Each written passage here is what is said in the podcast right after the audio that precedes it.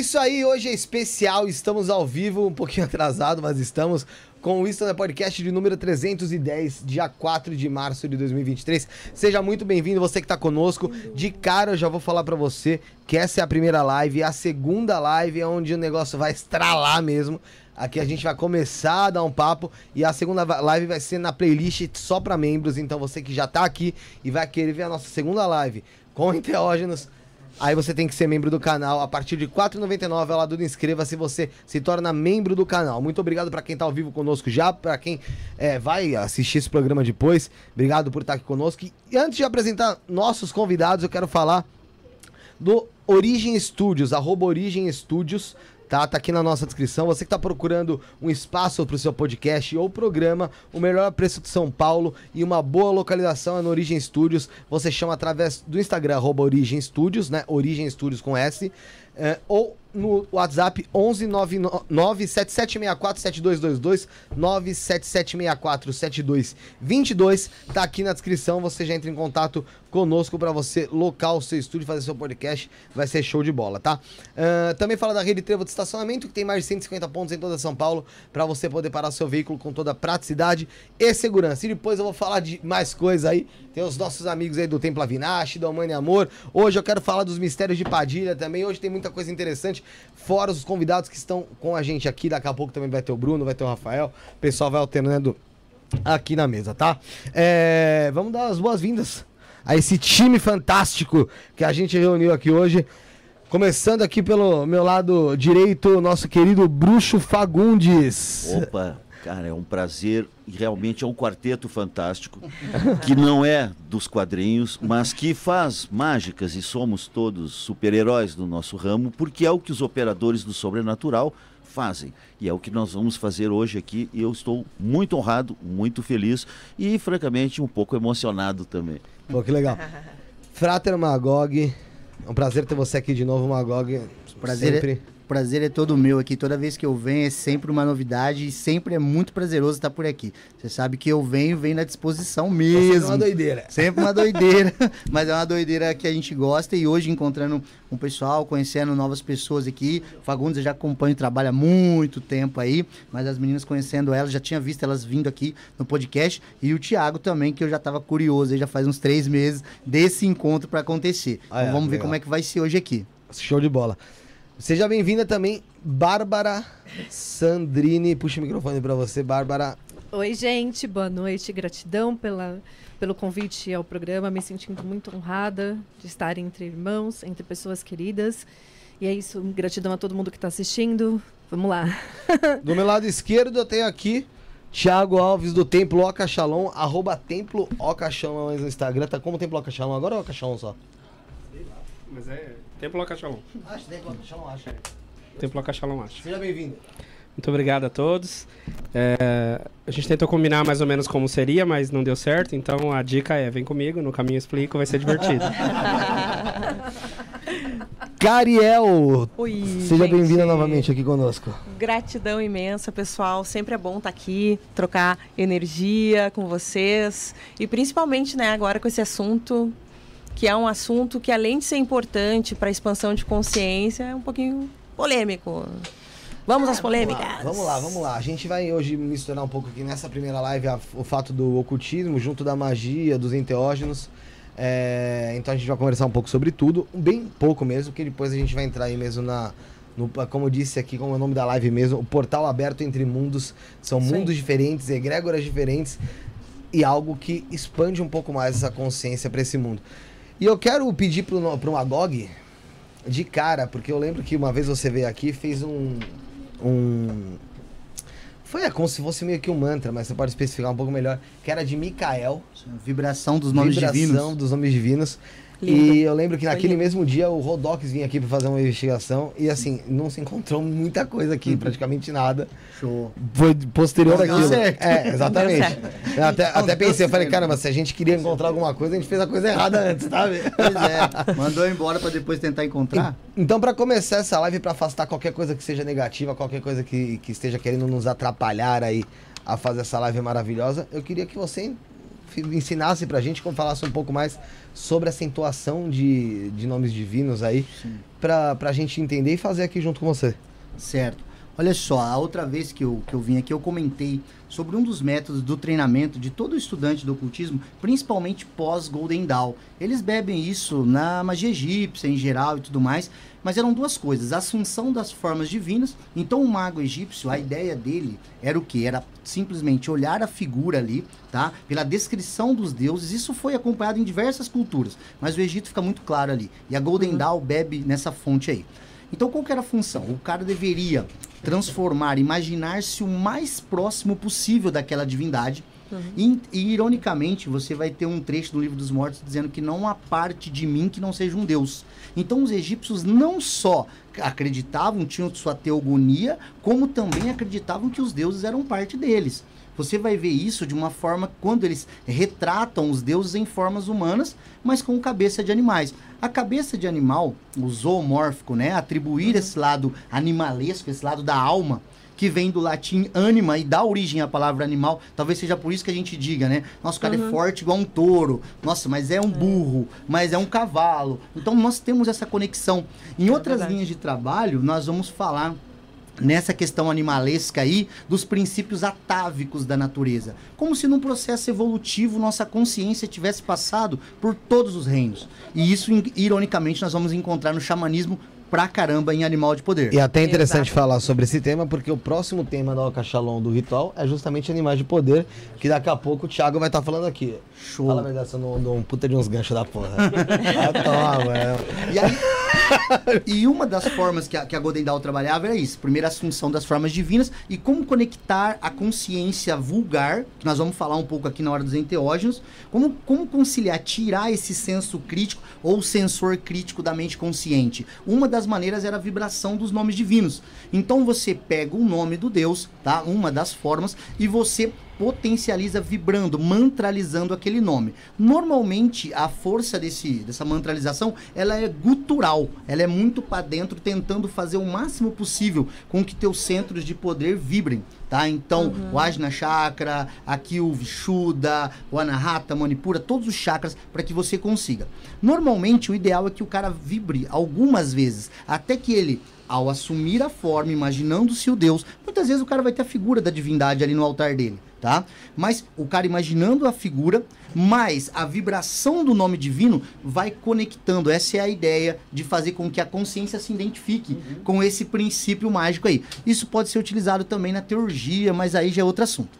Enfim, vindo para Mikael, o que nós fizemos aqui, e teve muitos comentários, o Felipe. A galera depois comentou, veio no meu privado e falou: Cara, eu não sei o que aconteceu, mas eu comecei a vibrar aqui baixinho, porque tinha gente dormindo em casa, e até os gatos deram linha da- do lugar. Então, assim, realmente pra, teve várias pessoas que comentaram sobre os benefícios disso, tá? Então, não só com o Mikael, mas com qualquer divindade, com qualquer força que se queira identificar, esse é um método que dá para ser feito, tá? Até para antes de meditar.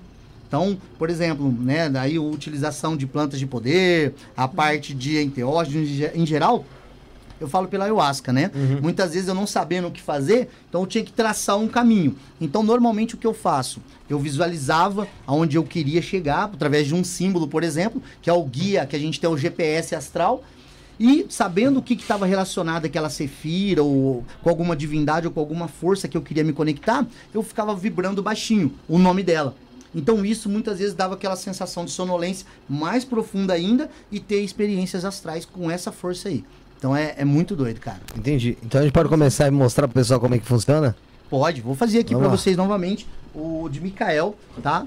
Então assim, né, como você me pegou de calça curta, né? Calça Tô- curta. de nada, mas é, é bem simples. Basicamente, eu peço sempre para as pessoas inspirarem profundamente, soltarem o ar, mais para expandir os pulmões.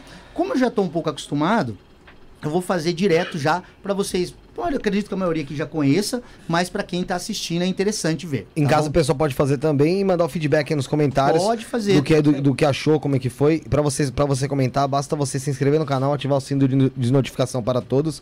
Fecha a live, abre de novo, pronto, você já pode comentar, tá bom?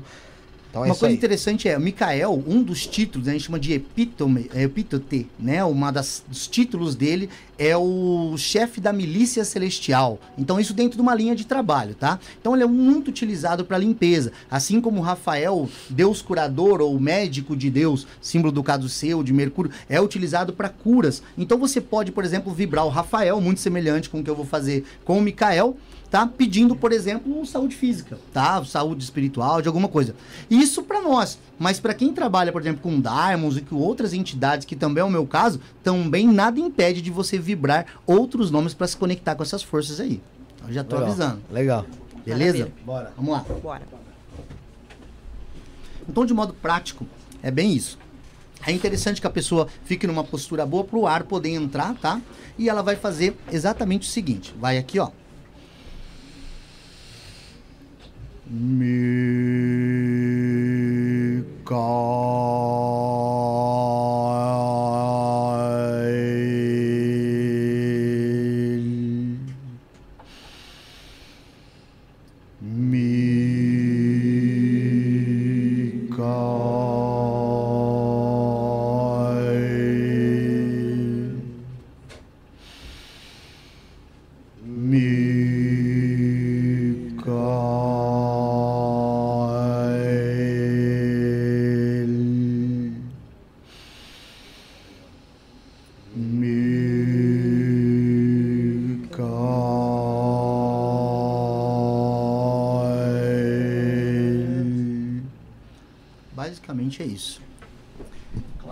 Lembrando, clássico. Clássico. Lembrando que você pode estender isso para entrar no estado, até porque você está oxigenando o cérebro. Fisicamente falando, Eu senti. você, você já sente.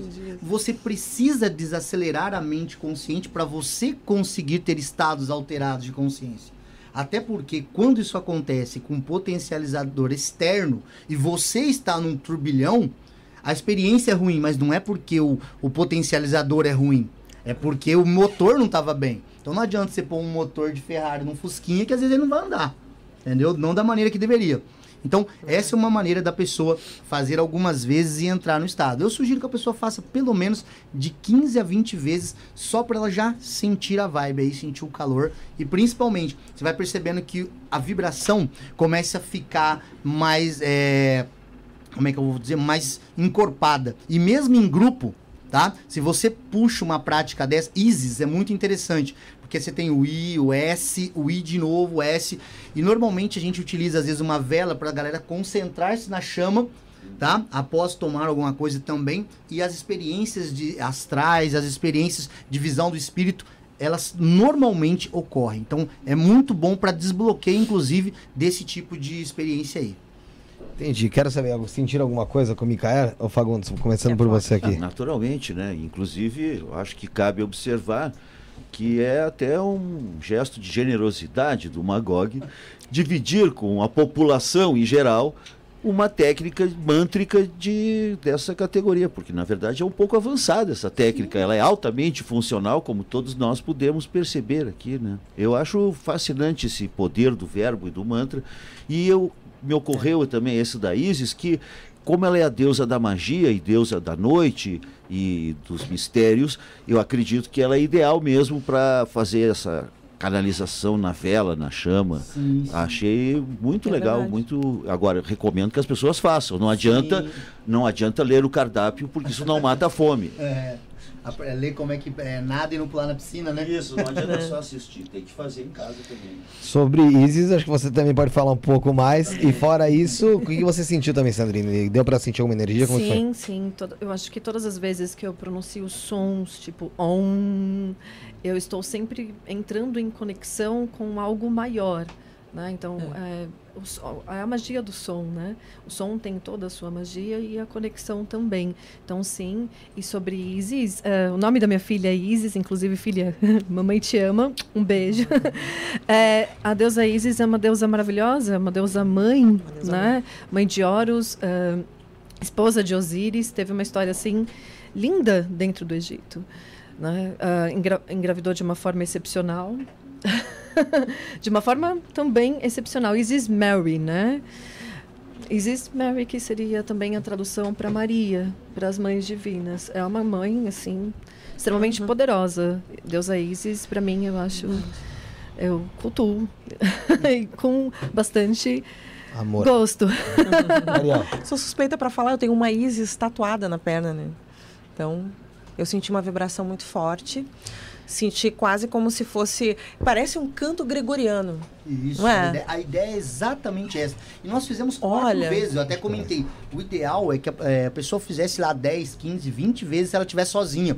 Ou por 10 minutos, coloca lá pra fazer. É. E, gente, é uma questão de prática. Você vai ver que depois que você faz algumas repetições, 10, 15, o estado de consciência ele é fortemente alterado e uma sensação de bem-estar, uma sensação muito presente daquela, sabe aquela desacelerada somada a uma sensação bacana, ela ocorre e é bem isso mesmo, a magia do som, né? Os mantras, a Claro, vibração, o canto gregoriano, né? E quem tem essa voz gutural aí, mais na linha do Fagundes, É. que é mais assim, imponente, né? Lord A também tem uma voz muito, muito Tenor. assim, né? Tenor. é, exato. E- então, assim, a vibração fica extremamente poderosa, cara. Fica. A egrégora, né? Sim. A gente sente a diferença. Ela é, é como se fosse uma, uma bolha criada ali, né? A ideia é Ah, sim, com certeza. Tiago, você sentiu o quê? E depois do que você me falou do que você sentiu aí, eu sei que você é um cara bem honesto com, que, com, seus, com as suas palavras. Me fala um pouco também sobre o ritual de animais de poder que vai rolar lá na Oca no final desse mês de março. É pra falar a verdade? Lógico. Eu não faço ideia do que vocês estão falando, né? sobre Isis, sobre Horus, sobre essa galera toda, embora eu respeite muito. Mas é, eu vim do mundo cristão, né? Eu fui pastor por muito tempo. Embora é, tudo que eu sei é no campo das teorias, no campo meramente eh, do estudo em si. Não, não consegui ainda experimentar, né? Experienciar algo assim tão tão intenso nesse nível, mas eu me lembro que já desde o Velho Testamento existe um termo chamado glossolalia, que é exatamente quando eles eram tomados de um transe e também falavam em outras línguas, assim como o dom de línguas estranhas que as igrejas falam no dia de hoje, que pensando aqui, muito se assemelha a esse contexto, né, do simplesmente, ou até mesmo dos ícaros, né, são, são cantos indígenas que, que nem sempre tem uma tradução e tá lá,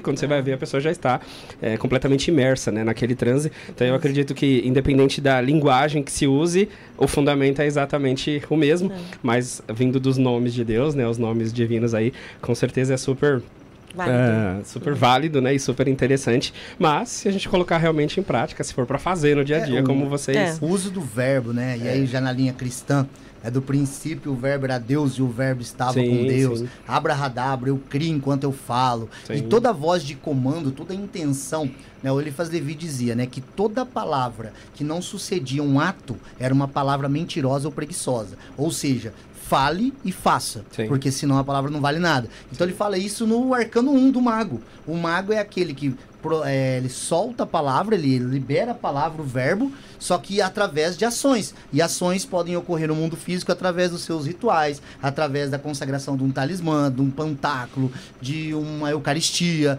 Então, assim, são N possibilidades, né, cara? Sim. Muito louco. É. Som em geral E, é. hum, show. Eu, eu tenho transitado levemente também pelo Tantra e, de, de certa forma, também existem os mantras dentro do- da linhagem do Tantra, que na maioria das vezes vem lá do, do sânscrito, né? E que não necessariamente tem nenhuma tradução, mas o dizer aquilo, nesse estado alterado de consciência, por meio das respirações, né? A respiração holotrópica e tantas, tantos outros jeitos de respirar, ah, com certeza só elevam aí, né? Essa, essa capacidade, essa experiência de entrar nesse mundo, ou neste submundo, ou neste supramundo, não sei, eh, no sentido de, de vivenciar essas experiências. Inclusive, com base nisso, aqui no próximo ritual nosso, o que passou agora foi o de Ganesha, né? Era um ritual de prosperidade, na Força das Medicinas da Floresta. Lá no meu espaço a gente trabalha com ayahuasca, sananga, todas, todas as possíveis, né? Rapé, sananga, psilocibina, que vem dos cogumelos, cambô, temascal, né? A gente começou a fazer agora a terapia do temascal também, super legal. Cacau vocês fazem Cacau também. Ah, e tem bastante gente do É, Tantra, é do bom, Yoga, de tudo quanto é possibilidades, né? Tudo quanto é caminhos de se achegar ao divino, aquele divino que você concebe, né? Porque no meu espaço também eu tenho muitos céticos e muitos ateus, então é, é, é muito interessante, né? Lidar com o totalmente crente e com o totalmente cético e saber que ambos têm uma única, um único desejo, que é que o mundo seja melhor e que as pessoas não se matem, que elas se amem ainda mais aquela- e se ajudem, né? Na É, caminhada uns dos aqui- outros. já comentei aqui, né, que o Crowley tem até uma colocação muito interessante, um dos livros dele, ele fala que a luz é uma, mas as cores são muitas, né? Sim. Ah, é A luz branca, cara, mas as cores são infinitas. Tem o infravermelho, ultravioleta, você nem enxerga. Então, assim, os nuances da religião, o objetivo é o religare. É o Sim. religar a si mesmo, ao self, ao eu, ao daimon prote- eh, guardião, ao santo anjo guardião. Mas o objetivo é o mesmo, cara. Na verdade, são vários caminhos e cada um buscando ali aquilo que é verdade pra si. Porque Sim. de repente, aí vai emendar no Raul, né? De repente o que eu como a prato pleno bem pode ser o teu veneno, né? Então o que é bom pra mim pode ser péssimo pra você, né? Com certeza. Exatamente. Agora você resumiu o, o cerne da minha filosofia. O meu, meu lema é sem respostas prontas e sem perguntas proibidas. Porque eu sempre digo Ah, é que é o alimento de um é o veneno do outro. Então eu não me atrevo a dizer siga por aqui, Faça siga isso. por ali.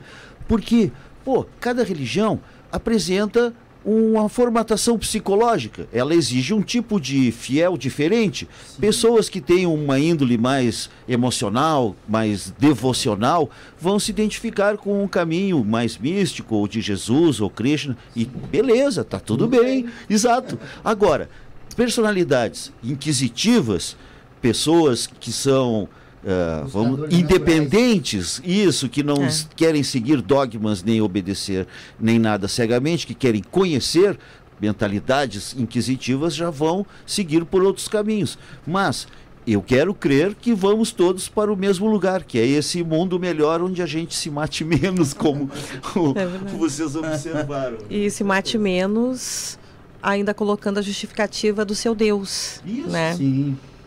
Exato. seu próprio Os Deus. homens, eles, eles velam seus vícios com palavras virtuosas. Isso, né? Exato. Coisa bonita pra esconder defeito, né, cara? Não, mata em nome de Deus. Cara, Isso não aí faz é- sentido nenhum. Não faz sentido Não. nenhum. Como que você vai matar em nome de Deus se Deus é amor? Pois e é. Deus cria. Você vai matar usando o nome dele. É, tipo assim, você... é, você pode usar o, o seu próprio nome, porque é um instinto e é uma vontade sua. Não tem que ligar o divino a isso. honesto. Seria mais É. honesto, seria mais, Um mais, tigre não mais come real. um bebê justificando, né? Ah, um tigre então. não come um bebê falando, ó, tô comendo. Eu estou mas- fazendo isso por causa disso. Não, é porque você tem ins- um instinto de matar. É por isso que você está fazendo isso. Porque você né, é um criminoso, essa é real. Tipo, a pessoa mata por causa de bebês, como já. Porque aquela coisa. As pessoas se assemelharam porque elas tinham aquilo dentro do coração. Elas acreditavam naquilo que aquilo era certo.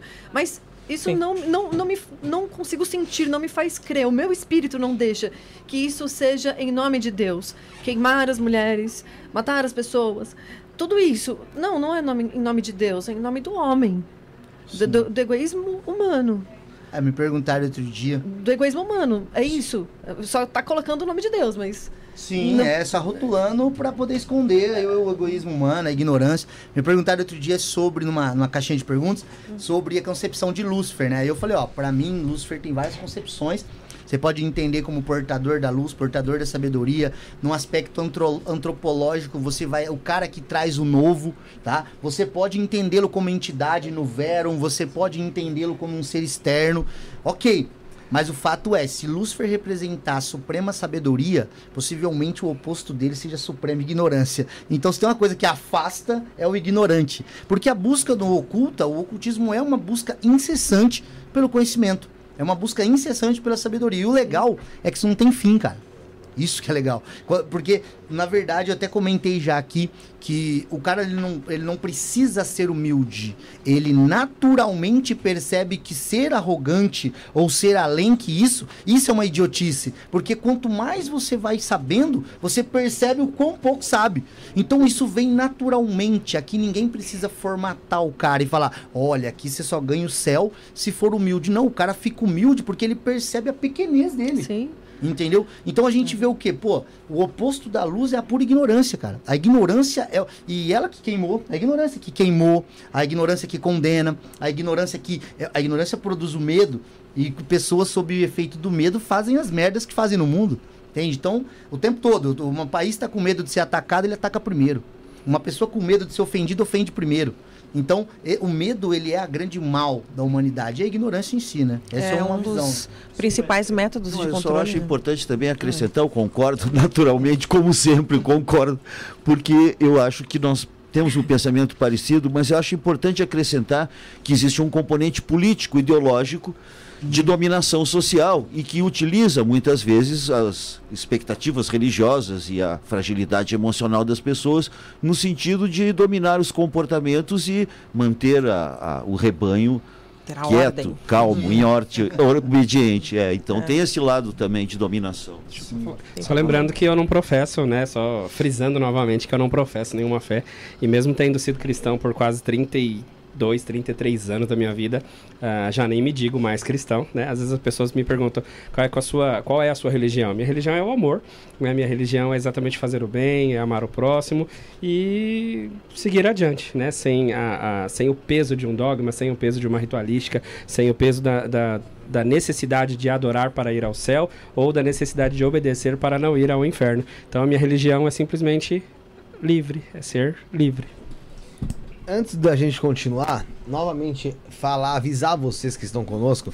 Essa aqui é uma primeira live, a gente ela não vai durar tanto quanto costuma durar as lives que você costuma assistir aqui no Stand Up Podcast, tá? E aí depois a gente vai abrir uma segunda live, essa live vai ser exclusiva para membros, então você que não é membro do canal ainda, inscreva-se no canal, ao lado do inscreva-se tem o Seja Membro, a partir de R$ 4,99 por mês, ou seja, meu, é muito pouco, cara, de verdade. Você vai ter acesso a conteúdos que já estão lá, por exemplo, o Bruxo Fagundes veio aqui, tem conteúdo exclusivo lá com ele, que a gente fez uma live com enteógenos, como será hoje também. É, tem live com, de numerologia lá também no, no canal de membros.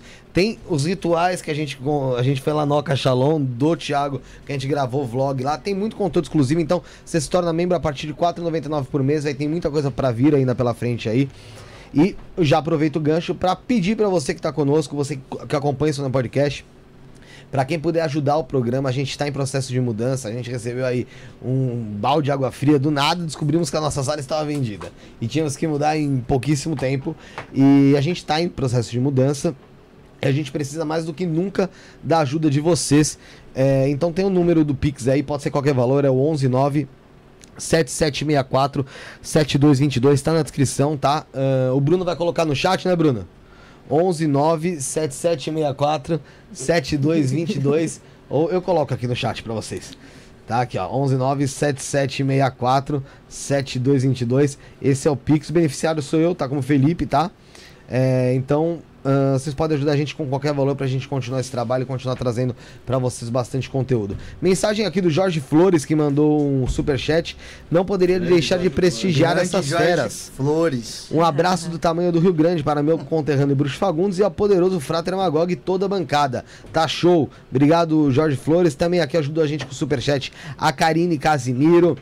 A Patrícia Miranda tá aqui conosco também. Helena já é membro do canal. Deixa eu ver mais quem tem de membro aqui. O Léo Maquion, Felipe Vieira, Ariane Guimarães, Natália Carvalho, Carvalho, eh, Robertson Silveira, Felipe, Paulo D'Ameto. eh, tem membro, tem bastante. Érica Claro, Stephanie Scatolini, tá aqui, ó. Tudo membro do- todo mundo aqui é membro do canal e você também pode se tornar membro. Torne-se membro do canal, ajude a gente e fique já na próxima live. Ah, já chegou um, ó. O Gamer GHZ já se tornou membro do canal. Opa. Obrigado. Vamos lá, vamos lá que ainda tem muito assunto. Tem muito assunto ainda pra gente tocar aqui ainda. Tenho bastante coisa pra falar. Quero falar daqui a pouco do Avinash, do Mano e Amor. Vou falar também aqui dos mistérios de Padilha. Daqui a pouquinho a gente chega lá, tá? É, obrigado pra Natália que fez o Pix aqui pra ajudar a gente. Obrigado, Natália. Vai ajudar você bastante. aí. fixar o Pix aí, ô Felipe. Fixar o Pix? É, eu falei aqui do Gamer GHZ. Já fixei o Pix aqui, gente. Tá aí, ó, fixado o Pix aí na, na, no comentário, gente. Filipão, Obrigado. posso fazer uma propaganda aí pra Pode, membro claro. do canal? Pode. Eu sou membro do canal, a Marina também, a Caixa de Pandora Verdade. também, a minha esposa é, é membro também. E assim, no dia que eu fiquei membro aqui, eu cheguei a comentar, falei, cara, na verdade, no, num país que nós estamos vivendo, que tem umas bancadas aí no governo, XYZ, um país que ainda persegue muitas questões religiosas e persegue muito diferente, você ajudar ou você contribuir ou você participar de alguma maneira num projeto como o de vocês, que traz as mais diversas pessoas, cara. Aqui vem a galera que fala só ali da, da música, do canto, das cores, dos chakras, e vem uma galera que fala do satanismo. Sim. Então, assim, você ter tudo isso no mesmo lugar e com abertura pra falar, porque eu falo que todos aqui já vieram aqui, e a gente tem esse espaço, e outros têm esse espaço. Cara, a galera, ah, é assim, eu falo do de contribuir na verdade a pessoa está contribuindo numa luta eterna contra a ignorância que eu acabei de falar. É porque você dá espaço para um cara, igual o Jorge Flores é um cara fantástico, velho. O dia que tiver por São Paulo, ele deve estar tá por aqui na semana do dia mês, 18 do dia 18, cara, é um cara excelente para estar tá aqui, porque é um cara que traz novidade, é um cara que traz um pensamento diferente.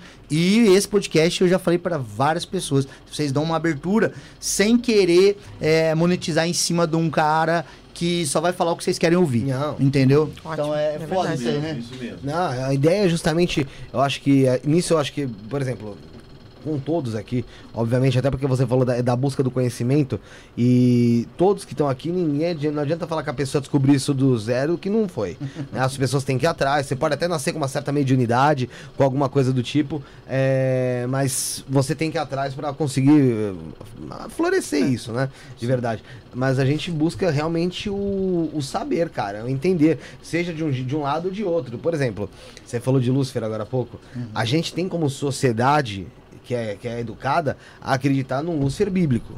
Sim. Né? E assim, uh, antes de começar o programa, até a Sara tava falando com a esposa. A Sara, por acaso, tá aqui fora, um, Sarinha um Lúcifer de uma má tradução, né? É. A Sara, por acaso, tá aqui fora, Sarinha My Love, que, que fez a maquiagem da, da Sandrine Gente, hoje. Gente, eu quero fazer super o um merchan pra eles. Além deles precisarem de ajuda por causa dessa troca uh, de estúdio, são pessoas que uh, lutam para poder trazer o conhecimento. Invest investir no canal é investir no conhecimento que é passado.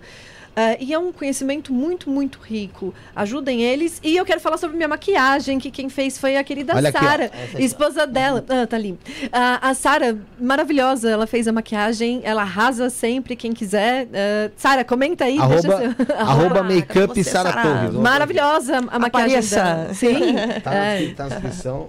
E tô pondo aqui nos, na, Ela é incrível, pessoal, também. É uma oportunidade única da gente estar discutindo. É, inclusive, com o microfone, eu gostaria de é, questionar, fazer uma pergunta. Quando se fala sobre Lúcifer, o entendimento que eu tenho sobre Lúcifer, uh, que é, ele é a estrela da manhã, que ele é uma má tradução, porque uh, ele, ele não tem nome de anjos. E, e assim, o anjo que uh, foi caído na minha concepção foi Samael e não Lúcifer, porque Lúcifer tem a ver com o nome romano. Então, é, é Samael que é associado a esse nome? Samael, dentro da Kabbalah, vem como o veneno de Deus. Então, é uma das formas de você abordar como eu falei sobre Lúcifer. Lembra que eu comentei sobre é, vários, vários, aspectos, vários aspectos. Antropológicos, é porque Lúcifer é o, nome, é o nome romano, Por, né? É, porque o Lúcifer é. é o portador da luz, é título, né? É, então, assim, não é um... Propriamente, Reliel seria, na verdade, também outro nome que é colocado. Então, assim, Sim. o mais interessante é que já entender que foi uma má tradução, é uma má tradução. São Jerônimo lá sim. Sim. Lembrando que a Vulgata foi entregue para o povo numa ideia de Bíblia vulgar que dá para eles entenderem. Sim, sim. Então, assim, esse, além do, né, da parte canônica e tal, que foi, o que foi canonizado e o que ficou como apócrifo, né, que não foi aceito pela igreja. E muito do material que a gente tem que estudar, muitas vezes se aprofundar, tá ali.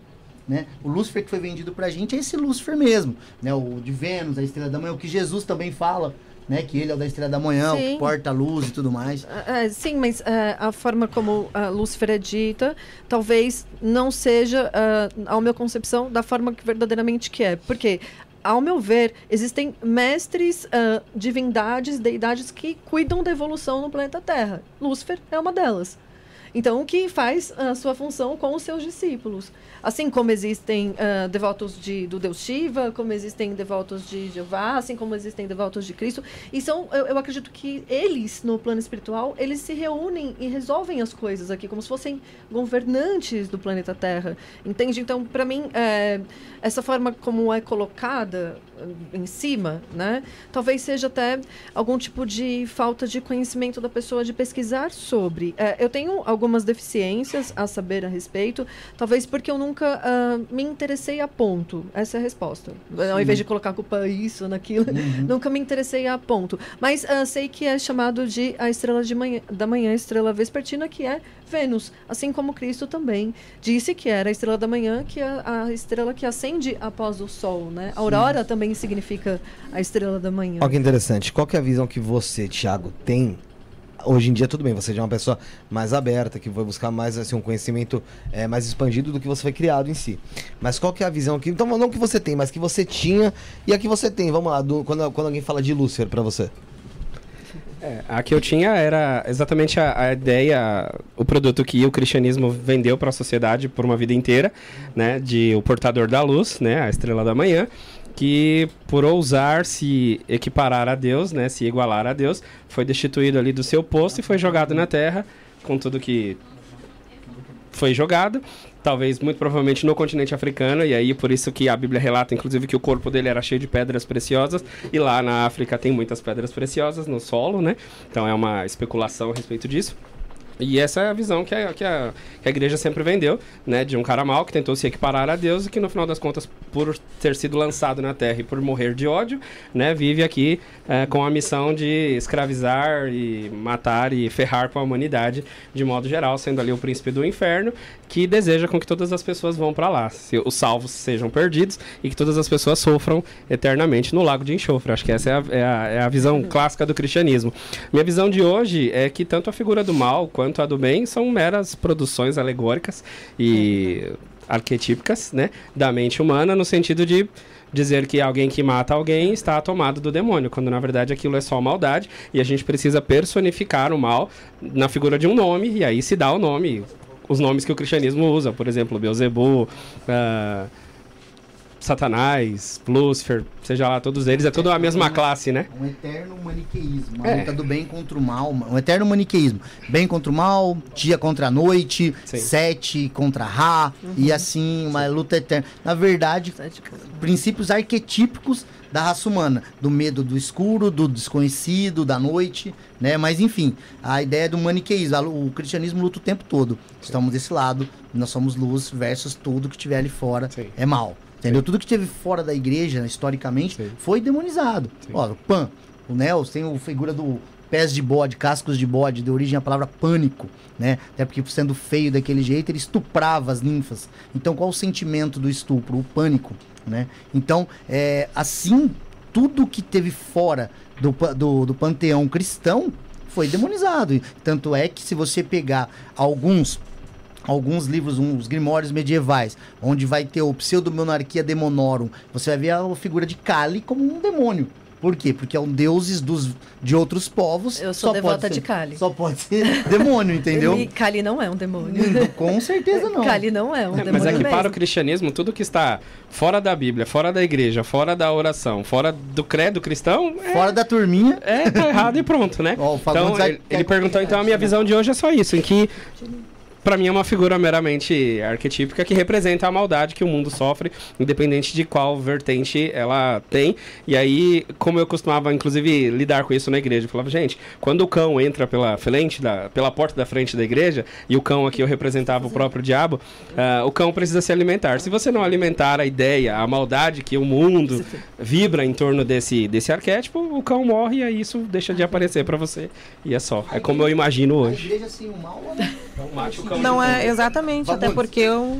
Ai, meu Deus. quer comentar aqui. É. Não, eu tô, eu tô ouvindo com atenção e, e gosto de perceber em cada um a abordagem e os pontos que eu penso que são semelhantes à minha observação, principalmente a observação do Magog que Lúcifer não é um nome, é um título, e a observação da Bárbara de que é uma uma má tradução e uma, uma deturpação cristã de criar um, um culpado, uma, o, o bandido de plantão. No entanto, existe um, uh, uma situação um pouco uh, insólita para mim, na medida em que, na qualidade de habitante temporário e involuntário das esferas infernais, eu encontrei uma entidade que parecia Lúcifer, que dizia que era Lúcifer, que dizia que o nome dele não era Lúcifer, disse que eu não sabia o nome dele, que poucos ali sabiam o nome dele, que possivelmente é Eliel ou Samael, que eu também já tinha ouvido falar que, se, que Samael era o verdadeiro nome. Sim. Lúcifer. Agora, esse aspecto de libertador e de rebelde é extremamente importante na caminhada humana, na civilização humana. E, e eu, eu, eu achei estranho porque assim, a entidade que eu encontrei não estava interessada nos destinos humanos e achava que está tudo garantido e que me explicou a sua natureza, esse ser que se apresentou como Lúcifer e que inclusive, vejam bem, no livro dos demônios tem essa narrativa. Eu fui dentro de um, uma coluna, um círculo de luz. E me disseram, a entidade que me mandou lá disse: "Não, ninguém vai poder te tocar. Nenhum demônio vai te tocar.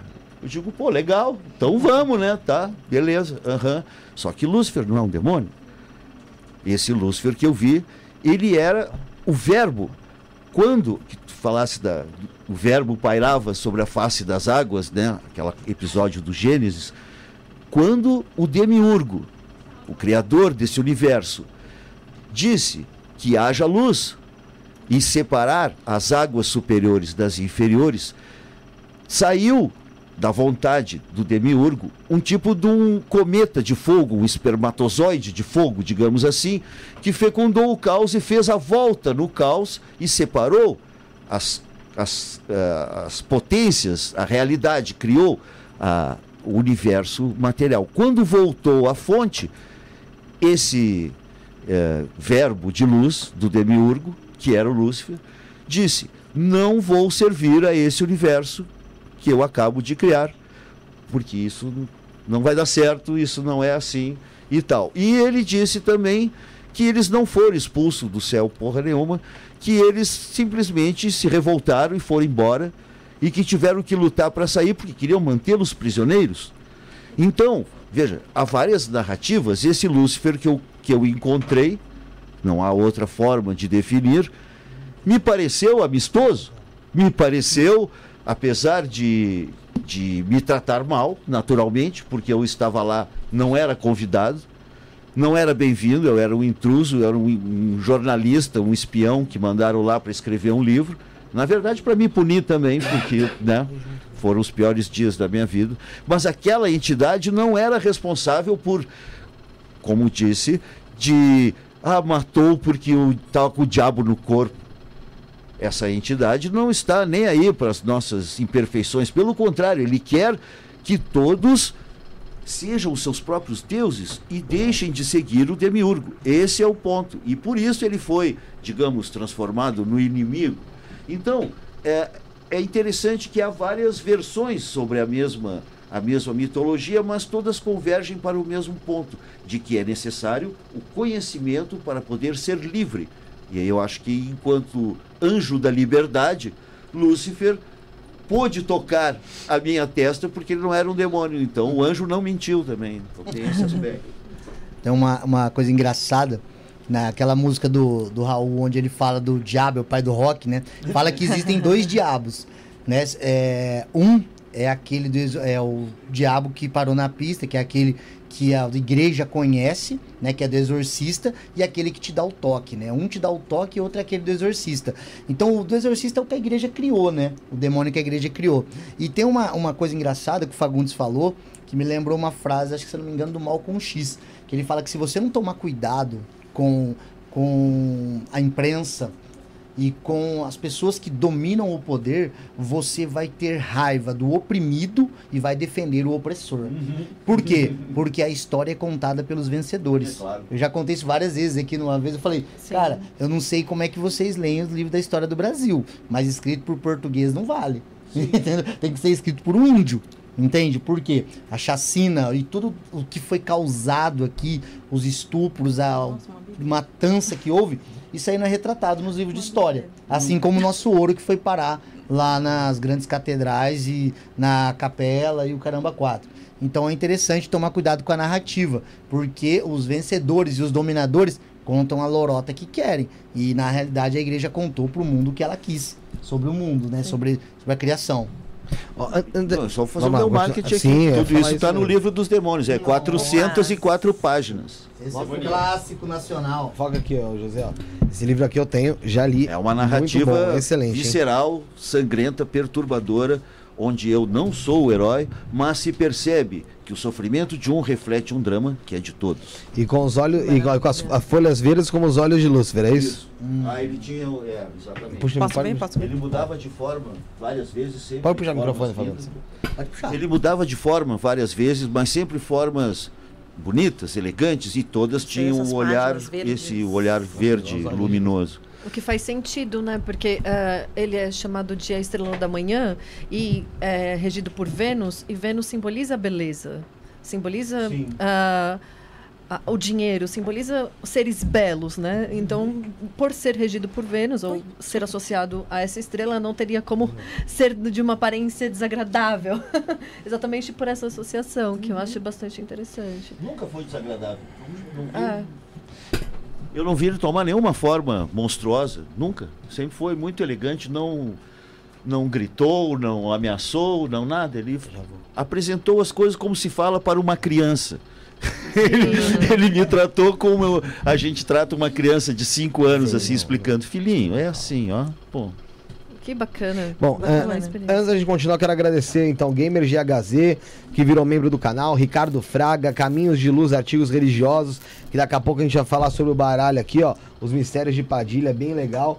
Jorge Flores também se tornou membro do canal aqui, Disciplina Dog, teve também a Verônica Lima. Verônica, Obrigado também por ter se tornado membro. E novamente, para você que quiser assistir a outra live, a próxima, já sob efeito de enteógeno, com papo já totalmente, provavelmente já ultrapassando esse, é- é- esse espaço que ainda se é, é compreensível e que você consegue entender. Para explodir tua mente mesmo, seja membro do canal, ao lado do inscreva-se, tem lá o Seja Membro. Se tornando membro do canal, você vai assistir a live na playlist lá só para membros aqui no canal.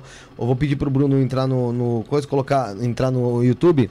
Na playlist só para membros tem lá o link, joga aqui embaixo que o pessoal já vai poder é, entrar lá na live, deixar like, o lembrete, tá? E vou quero, quero falar aqui, José, vamos começar a falar do que hoje aqui?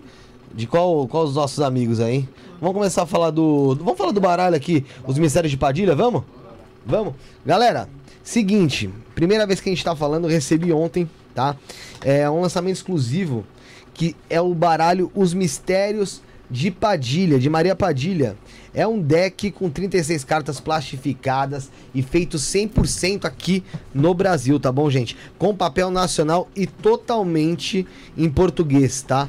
Ele tem um manual em tamanho revista com 24 páginas totalmente ilustradas, tá? Colo- coloridas aqui, ó, Pra vocês verem, tá bom?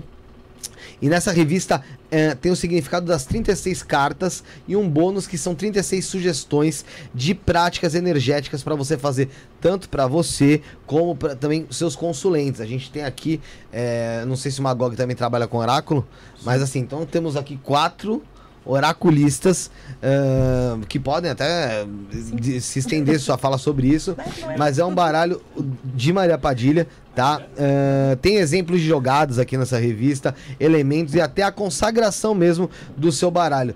E tudo isso para você aumentar o elo aí de ligação com a sua guardiã, com a sua pombagira, com a senhora Maria Padilha, tá? E esse baralho é indicado tanto para iniciantes como para profissionais. E o melhor de tudo é que eu vou falar agora, eu quero mostrar a qualidade aqui, ó, das cartas. Essa aqui é a parte de trás do baralho, tem aqui a parte da frente do baralho. Aqui, ó. Bonito mesmo. Eu vou até passar para os nossos colegas aqui, ó, porque vocês como oraculistas podem ver esse baralho, você pode falar da qualidade dele. Lindo. Sinceramente, aqui honestamente. Qualidade, com Qualidade certeza. dele aqui é a revistinha que vem pra, pra explicar pro pessoal também o significado das cartas aqui jogadas, consagração do baralho, é, elementos, tem muita coisa interessante aqui também. A Cariel tá vendo. A Cariel trabalha com baralho cigano, né, Cariel? Trabalha com baralho cigano. Lenormand? E, e já dá para perceber que esse, e esse baralho aqui, a gente já olhando assim, ele fala, ele se comunica, né? E o grande segredo do oráculo é isso, né? Essa- esse poder de comunicação, né? Ó, vou, vou é pass- muito bonito. Eu vou passando aqui para os nossos companheiros vendo aqui, ó, Fagundes, ó, Fagundes. Pode puxar o microfone, ó, Fagundes, que também trabalha com seu baralho, olha aí. Sim, esse, É, o- mu- esse simbolismo é um- uma abordagem mais moderna, mas ao mesmo tempo é um, um- são arquétipos tradicionais. Eu acho que é um, um trabalho muito útil para quem está estudando, para quem está aprendendo, mas também para os profissionais, né? Eu acho que é é interessante que como a gente tem quatro oraculistas, a gente podia fazer. é, Eu quero que alguém leia a minha sorte. Aí, aí eu leio a de vocês também. Tá vamos tá fazer um. aí, ó. Vamos fazer um furdunço mão. místico Fazer um- aqui. Vamos fazer uma Tá Uma roda de cartas. Quem quer fazer? Quem quer o baralho, ler o baralho de Padilha? Uma coisa interessante aqui que eu já tô olhando é a clareza das cartas, né? Embaixo É também falando sobre exatamente a ideia geral do, do baralho. Dizem que o baralho cigano, né, ele já tem muito essa de se comunicar com coisas muito clássicas do dia a dia, de, É. das perturbações das mazelas humanas em geral, e te dá os caminhos ali e tal. Mas eu percebi aqui também Baralho que esse fofoqueiro. baralho bem bacana. Ah. Pô, é, sem contar a qualidade, né? Não, a qualidade é meu, sensacional. E tem- eu recebi ele ontem, eu fiquei, eu fiquei abismado, cara. E, e tem uma coisa, viu, Felipe, que de repente é até bom a gente lembrar a galera aí, né, que tá assistindo, que é o seguinte, é, eu, por exemplo, por vezes... Ah, Sandrinho. o- por vezes, Sandrine viu lá fora eu, também, eu peraí? comento, eu comento muito isso daqui, né? Nós falamos de Telemann, falamos da Golden Dawn, falamos de diversas ordens, de sistemas e tudo mais. E uma coisa muito interessante, cara, é que muitas vezes eu tenho clientes lá fora do Brasil, tá? E não só clientes mesmo, tá? Muitas vezes também são pessoas que é do meio ocultista, ou que produz algum livro lá, alguma coisa do tipo. E os caras falam assim, cara, aí no Brasil vocês têm um sistema mágico extremamente poderoso, que é o caso, por exemplo, da Kimbanda. Pô, é genuinamente brasileiro, extremamente poderoso. É um sistema mágico. E o brasileiro, ele acredita muitas vezes que os nossos. Não. Aqui nossos autores são Santo menos. nossos, não faz milagre. nossos atletas são. Cara, nossos atletas Aqui fora do Brasil. Do africano, né, Quem acompanhou minha vida aí sabe, como atleta de MMA, cara, os brasileiros sempre dominaram lá fora, tá? Porque aqui o negócio sempre foi bruto, rústico e sem incentivo, entende? Então, assim, cara, o, quando sai uma coisa desse tipo, com qualidade, bonita, legal, cara, o brasileiro tem que começar a entender que nós produzimos muita coisa legal também, entendeu? Seja no campo da literatura, inclusive depois nós vamos falar daquela milonga de amor e vinho, olha aí que legal. Pois é, e, enfim, aí a gente tem muita gente boa aqui em território nacional Tem. e que muitas vezes é escondido. O pessoal prefere sempre o gringo, entendeu? Então isso daí é uma síndrome de vira-lata também, né, cara? inclusive, inclusive nos Estados Unidos, a cartomancia, os oráculos, é respeitado tanto quanto a psicologia. Lá são muito. Existe todo uma, um respeito, toda uma dinâmica diferente com relação a nós, oraculistas, a nós, ocultistas, né, as pessoas que estudam a espiritualidade. Aqui já não. Aqui, embora seja um país que tem uma, uma base, uma estrutura cheia de fé, de crenças, parece uma coisa assim, né? Um lado B Uhum. É da aqui vida, é legal ir a na missa de espiritualidade. domingo. É legal ir na missa de domingo, mas de sexta-noite no É, terreiro, bater né? o tambor. É, Só que é ninguém, menos vizinhos não podem ver, né? É. O vizinho não pode ver. Exatamente. Sandrine, você já tinha visto o baralho da Sim, Maria eu já Padilha- tinha da- visto o baralho. ah, adoro a Padilha. Maria Padilha é uma guardia maravilhosa. Guardia então, maravilhosa. é, quem está assistindo e tem conexão com a Padilha, eu indico comprar. Além das cartas, para quem joga também, é, eu jogo há 20 anos. Então, é muito importante que as cartas cortem. E que elas não fiquem grudando. Que elas, Sim. que elas tenham, que elas tenham des- ela- ela tem um, um caimento muito, muito Ela é bom. plastificada, todas as Sim, classes ela é toda. plastificadas. É, é o baralho da Padilha, né? Que é. Em todos os lugares é desse jeito, né? Vem com um significado. E tem o livro, ainda com é, os pareceres do autor. Eu acho que vale bastante a pena é, comprar, né? Principalmente as mulheres. Não que os homens não possam, né? É, muitos também fazem isso. E acho que é uma forma da, da própria guardiã Maria Padilha, essa entidade tão maravilhosa, conversar e te auxiliar durante o dia. Então, muitas pessoas estão. é, hoje é normal você ver cartomantes. é, as pessoas estão oraculando mais. Muito mais do que há 10, 20 anos atrás. E esse despertar espiritual não vai parar.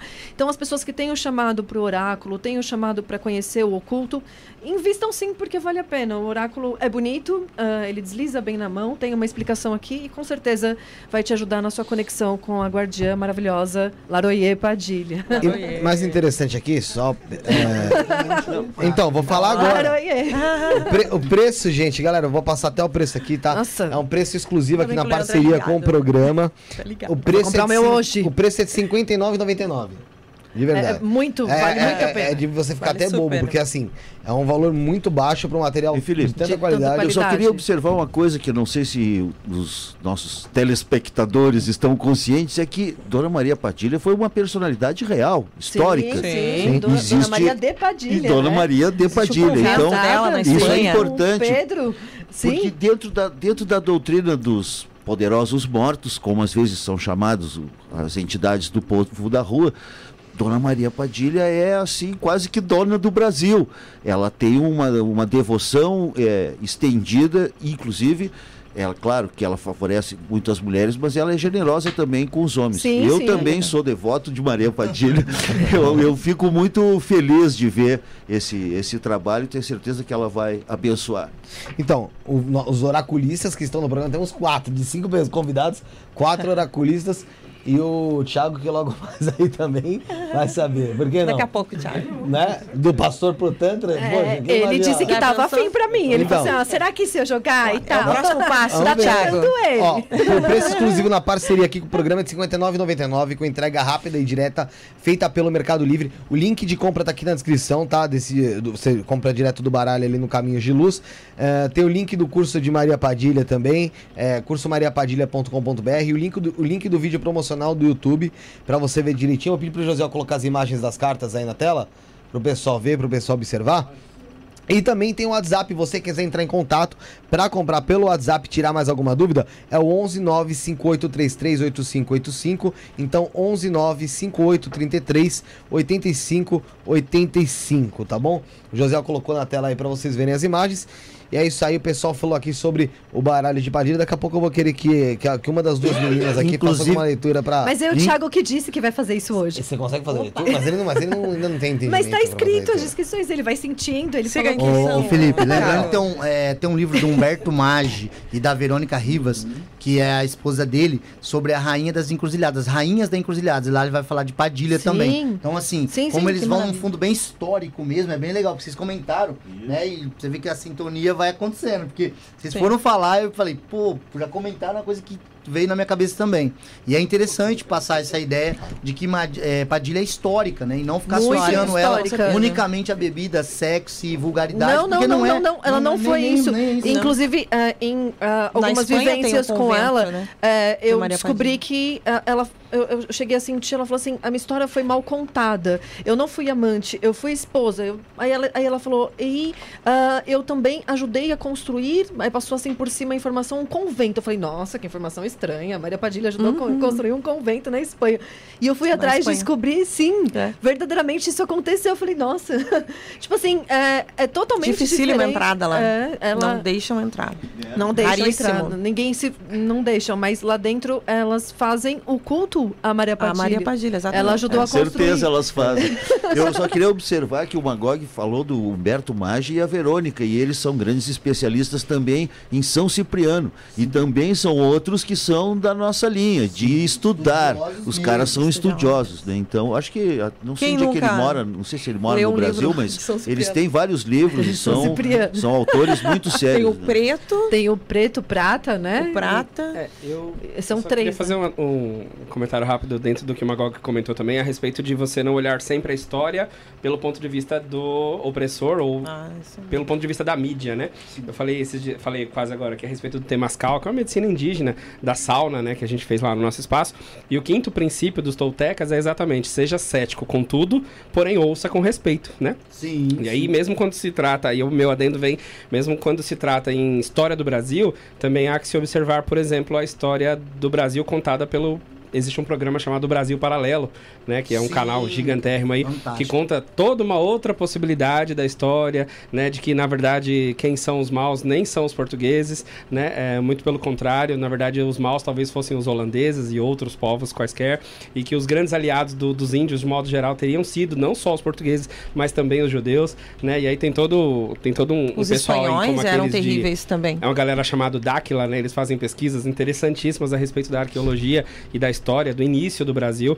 E eh, só quis comentar isso no aspecto de que como é importante ouvir uma história ah, a partir de todos os pontos de ângulos, né? vista. São Porque todo ponto de vista é a vista a partir de um ponto. Então, quando você pergunta pra ele quem é a que alguém falou assim, não, a Padilha não, a Padilha não era prostituta. Eu Falei, nossa, lá na igreja era, né? Quando a menina tava de sainha curta, falou, opa, expulsa ali que é Padilha, pombagira, etc. Então, porque a é a informação como chegou lá, né? O diabo é mau, Deus é bonzinho, você crê no filho É, e a aquele que crer for batizado será A salvo. figura da mulher tentadora para a igreja sempre teve presente, né? Para Sim, Santo sim. Antônio e tudo mais. É o patriarcado, verdade, né? associar a mulher à, à demonização é natural. Sim. Por quê? Mulher, sexo, objeto do patriarcado, e objeto sim. Ser utilizado. E se ela me tenta e eu estou num caminho para me unir com o meu Deus, ela deve ser o diabo ou o Exato. instrumento dele. Exato. O Então, cri- o ou a cristianismo gente é patriarcal. queima, ou a gente bate ou a gente prende. Sim. Entendeu? Se prender elas vão, então vão matar. Entende? Então, Sim. assim, essa é a E, e volta pra figura do que você comentou a respeito de bater o tambor na sexta e ir na missa sábado. Aliás, ir na missa domingo. Porque se ela é o, o arquétipo da safadeza, né? E da desunião com Deus, mas eh, ao ser sensual como deve ser, ela.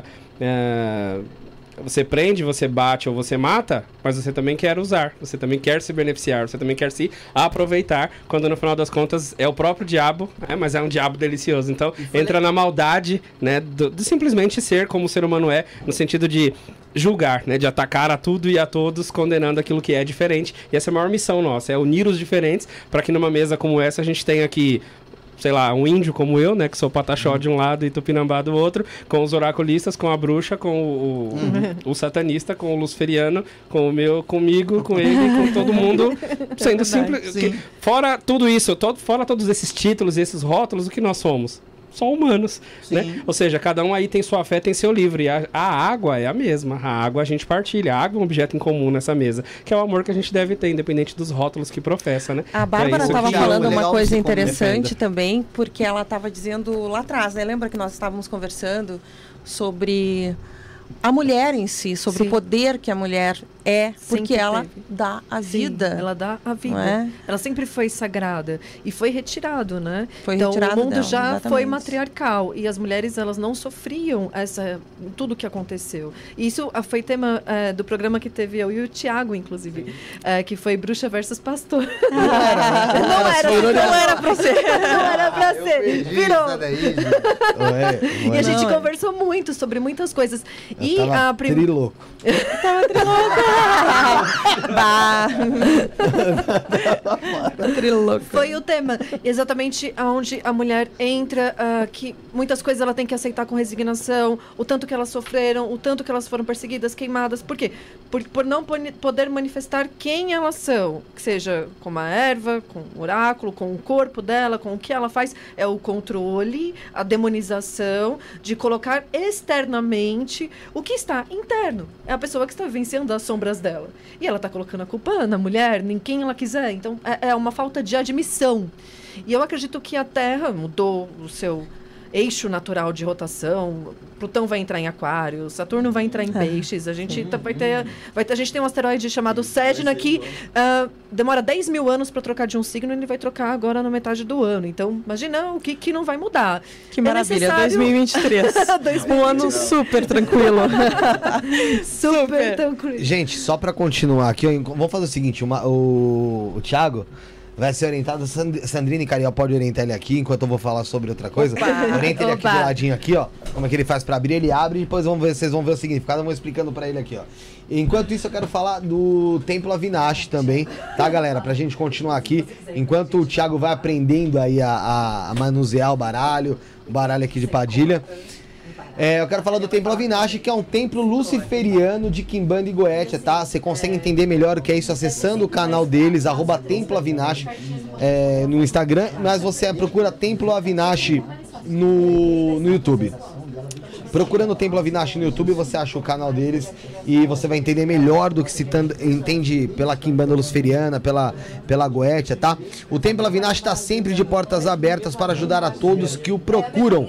O primeiro passo é jogar com a Mestra Avinash ou o Mestre Caveira, para que eles possam identificar o que você precisa para resolver a sua vida e também os seus problemas, tá? O Oráculo de Kimbanda Luciferiana é um jogo em que Lúcifer, deuses luciferianos, Exus, Pombogiras, malandros e outras entidades respondem, inclusive, os guias espirituais do próprio consulente.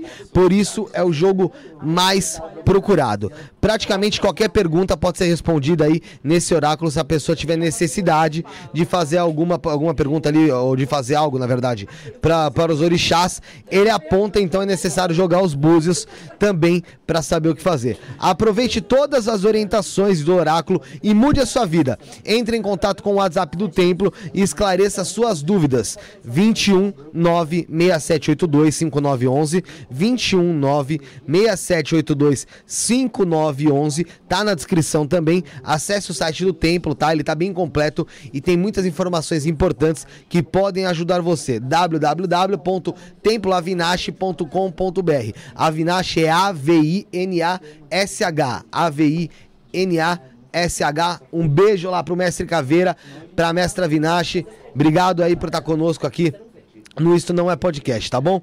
É, pra fechar essa parte aqui, gente, pra gente falar, que a gente tá falando bastante aqui sobre os nossos colaboradores, põe no nosso queridão aí, põe no nosso queridão, quero falar também do Mani Amor, Otávio Leal, que é uma escola de formação terapêutica e yoga, tá? Pô, sensacional. A formação terapêutica inclui Tantra, Astrologia, Reiki, Renascimento, que é uma técnica de respiração que é bem interessante, xamanismo, psicoterapia, grupos de meditação Osho e muito mais, tá? No site www.maniamor.com.br você tem ali acesso a livros gratuitos, tá? Sobre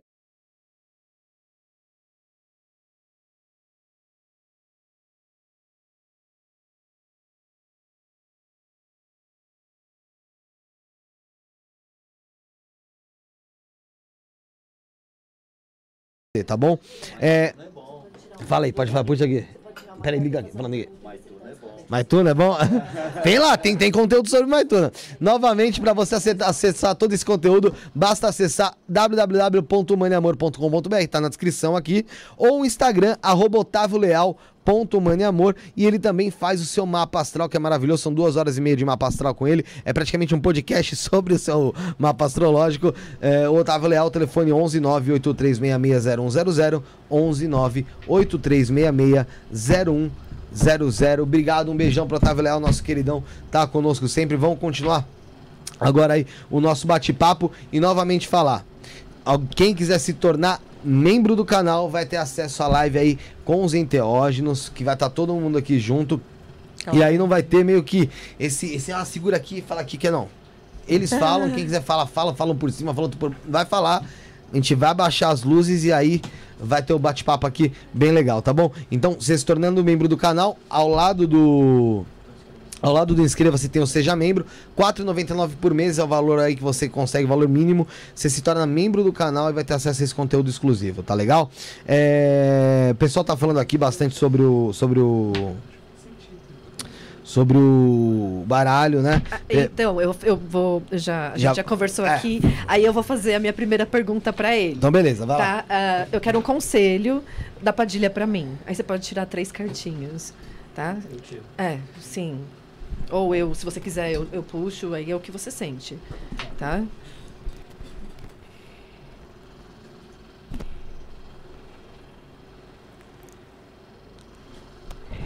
Inscreva-se. Se inscreva, vai estar é muito, muito bom. Inscreva-se, curta, compartilha, compartilha, compartilha com os amigos, com os inimigos, com todo mundo. E bora comentar também, pessoal. Mande suas perguntas. Ó, ele, tirou as três cartas, Sandrine, e aí? Uh... Ó, a Cariel também pode orientar ele aqui. Aí se eu não souber o que falar, aí vocês que já são experientes. É como é, na verdade, um conselho, né? O conselho, ele tem uma visão um pouco mais aberta, de repente, né? Não precisa... Vai, vai olhar, tenta conversar com essas... Com essas com esses arquétipos, vamos ver o que, que sai. É uma por vez ou eu poderia pegar as três? Vir, vir as três. De repente nas três sai um conjunto, né? É.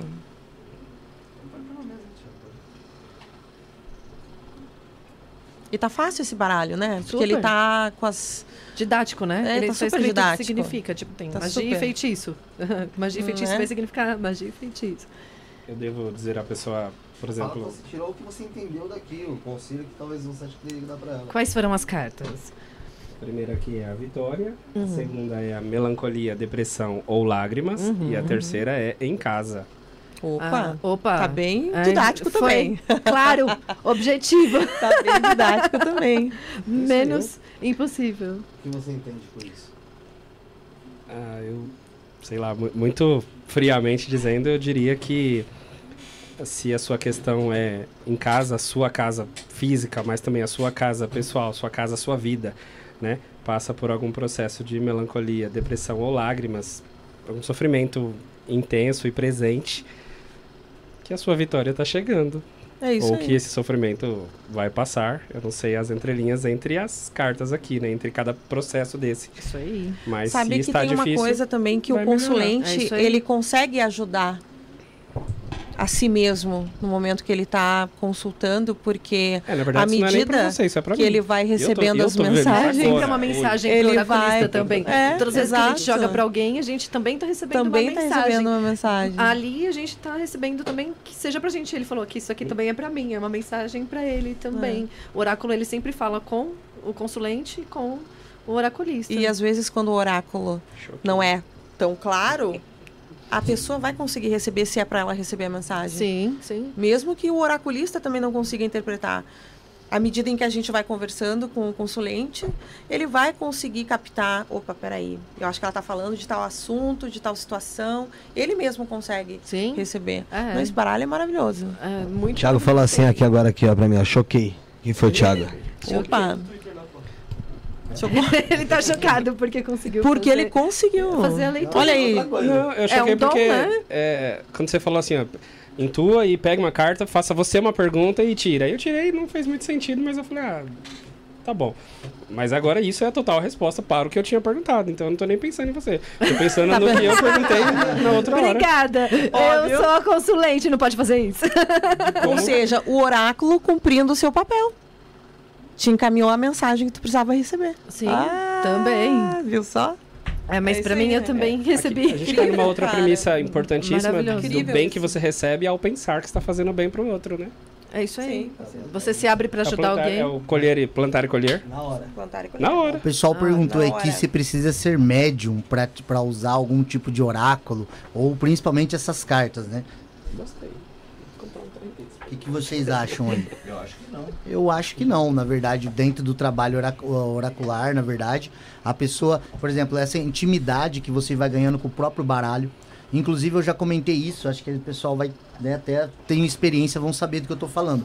Por vezes, você tira uma carta, vamos lá, eu devo começar determinado negócio, e aí sai o um, por exemplo, eu trabalho com o tarot de Tote, então sai lá o mago. O mago é ação, é o número um, é o início das coisas, é o pontapé, né? É fazer a coisa. Só que ao mesmo tempo, o mago também representa o verbo, a palavra. Talvez o que esteja faltando é eu me comunicar com as pessoas certas. Então, já aconteceu de numa tiragem aquela carta servir para uma pessoa de determinada linha de significado, tá? Mas eu interpreto diferente. Para mim, aquela carta quando cai, ela representa mais palavra do que já entrar em ação.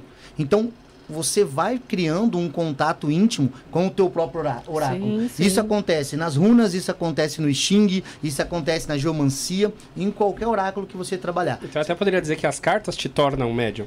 Você, na verdade, começa a se tornar um com o teu próprio baralho. Você começa a conhecer. Acontece extremamente. Porque, assim, o que eu vejo que muita gente não entende no início, tá? É colocar a mente racional, consciente, na expectativa de um tipo de resposta. E esse é o problema. E, na verdade, o médium ou o meio, ele é canal e não a- o final. Então, ele tem que, quanto mais ele conseguir conectar-se com a pergunta, mas tentar se abster de uma resposta possível, ainda que você vai ver na, na linha da psicologia analítica, do Jung, vai falar que o inconscientemente você sabe a resposta, tá? Mas se você manipula as cartas, tentando se abster de querer uma resposta, olha, devo continuar um relacionamento ou não? Você quer, cara. Então você quer cartas positivas. E assim como acontece o contrário. O cara tá suspeitando de uma possível traição, só cai cartas de traição. Mas aí tá, você tem uma influência também sobre aquilo ali. Agora, esse ponto é um, eu chamo de pulo do gato, que é você conseguir se conectar com suas cartas, tá? E ao mesmo tempo tentar é, é difícil, mas ainda assim tentar ao máximo tirar essa mente racional de ficar na expectativa de quero isso ou quero aquilo e deixar a próprio oráculo falar na linguagem dele. Tomar muita nota, porque às vezes o que não faz sentido hoje, daqui um mês você fala, cara, um mês atrás eu tirei, perguntando se eu devia começar um negócio com esse fulano, e agora as máscaras estão caindo e eu tenho que dar um. Pô, não segui o que o oráculo tinha apontado, de repente ele tinha visto uma coisa que eu não vi. Oráculo, para mim, ao meu ver, ele não determina destino, ele aponta grandes probabilidades Sim. da seguinte maneira. Cara, a partir do momento que você descobriu aqui, cara, tua saúde está em risco e você melhora sua alimentação, sua, seu treinamento físico, coisas desse tipo, ainda que você tenha que às vezes passe por algo desse tipo, não é determinista. Não é, pô, você vai se ferrar com a saúde. Não, já tá apontando que do jeito que você está, tudo indica que. Mas a partir do momento que você toma consciência disso, é possível alterar isso. E isso também. Aí nós vamos entrar nas doutrinas e filosofias do, do livre-arbítrio, até onde o homem influencia o seu destino ou não. Mas aí eu já falei demais também. Sincronicidade. Mas Não, até eu- pra mim que sou novo Não, nesse eu- contexto todo aqui, Ah. como que eu elegeria um melhor eh, formato de cartas pra eu eventualmente Mas Jogar. Ah, Jogar. sim.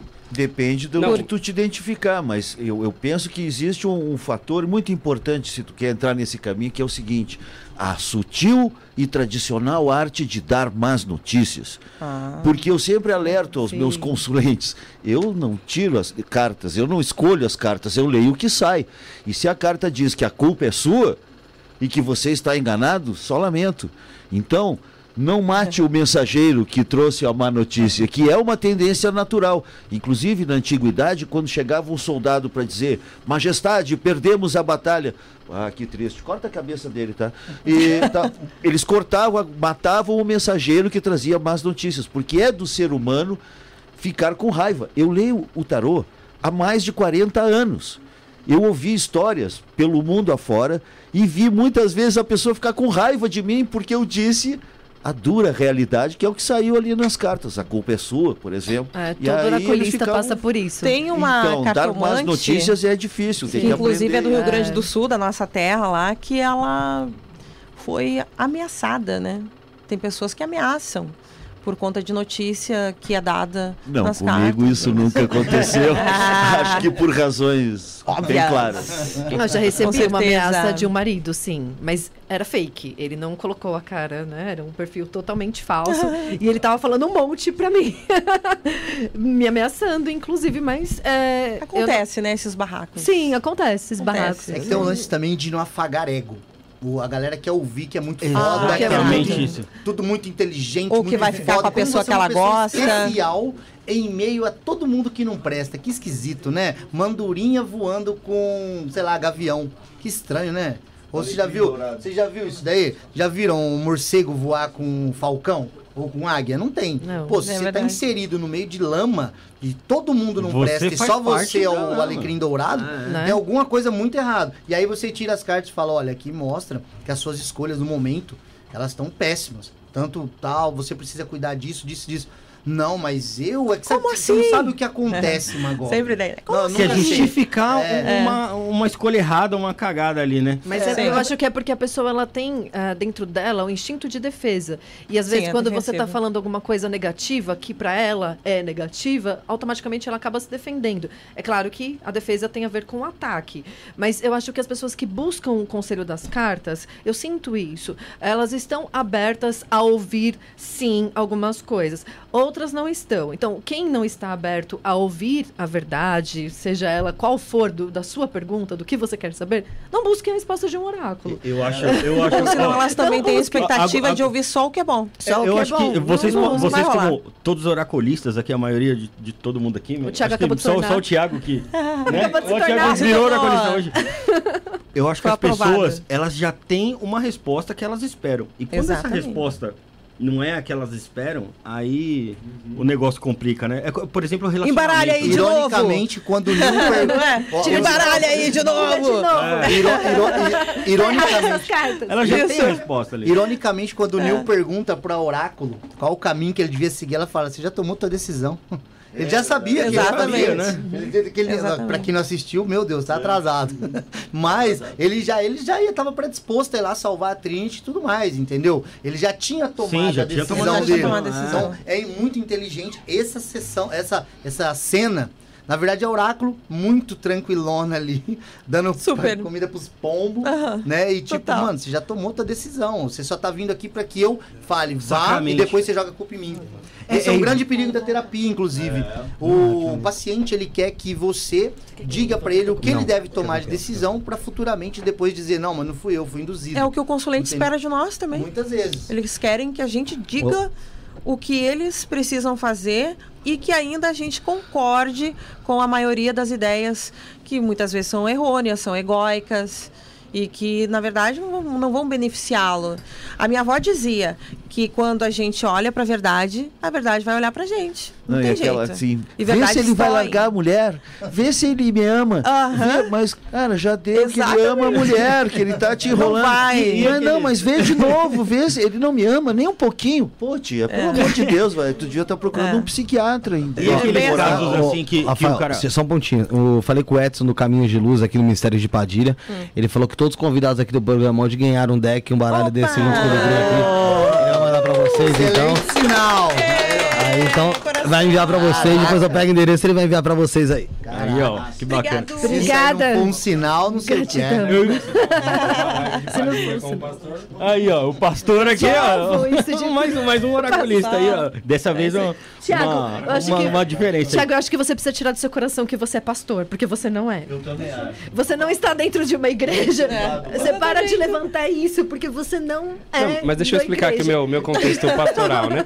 É, hoje, ou na maioria, eu trabalho com as medicinas mais ou menos há cinco anos, né? E eu conheci a ayahuasca tendo uma igreja aberta, é, tudo bonitinho, como eu sempre fui, eu sempre fui um crente muito xiita, então sempre História busquei fantástica. muito e lia e fazia, acontecia, tal, tal, tal. Aí eu só fui atrás, aliás, eu não fui atrás da ayahuasca, eu fui conhecer um- um- uma sinagoga, né? E sentado lá na sinagoga, o rabino veio e falou: toma aqui, depois eu te explico. Eu falei: ah, tá, bom. tá bom. Aí tomei aquele negócio que pra mim era um chamate da casa, um chá judaico, um, sei lá, Você não coisa- sabia o que era, né? Não, se eu soubesse eu não tomaria.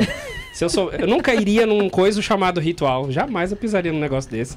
Eu- essa água aqui que vocês tomam com esse monte de, de- de satanistas e luciferianistas aqui, eu não tomaria isso daqui jamais, porque eu seria o próprio, eu seria o leitão do sacrifício, né, que vai acontecer daqui a pouco. Então, Mas- eu não, eu não tinha essa, essa coragem de comungar ou de Mas nada conviver. garante que não é, Thiago. É, pois é, Essa, aí que eu ia água, essa água pode estar batizada. Não, mas hoje, hoje eu tô, eu já, eu tô, eu acredito na Fênix, né? Então se eu for é, trucidado agora, já já eu ressuscito de novo e ainda como da própria carne.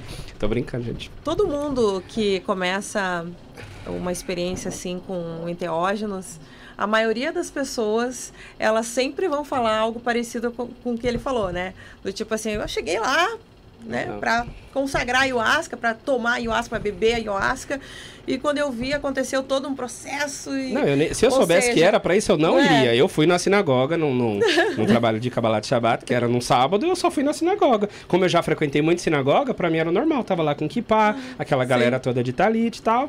Começaram a cantar as músicas em hebraico, com violino, harpa, aquela coisa linda, como eu sempre vi em todas as sinagogas. Já fui pra Israel uma vez, né? Já li a Bíblia inteira, tenho lá em casa a Torá, fiz sempre vários estudos nesse sentido do judaísmo messiânico.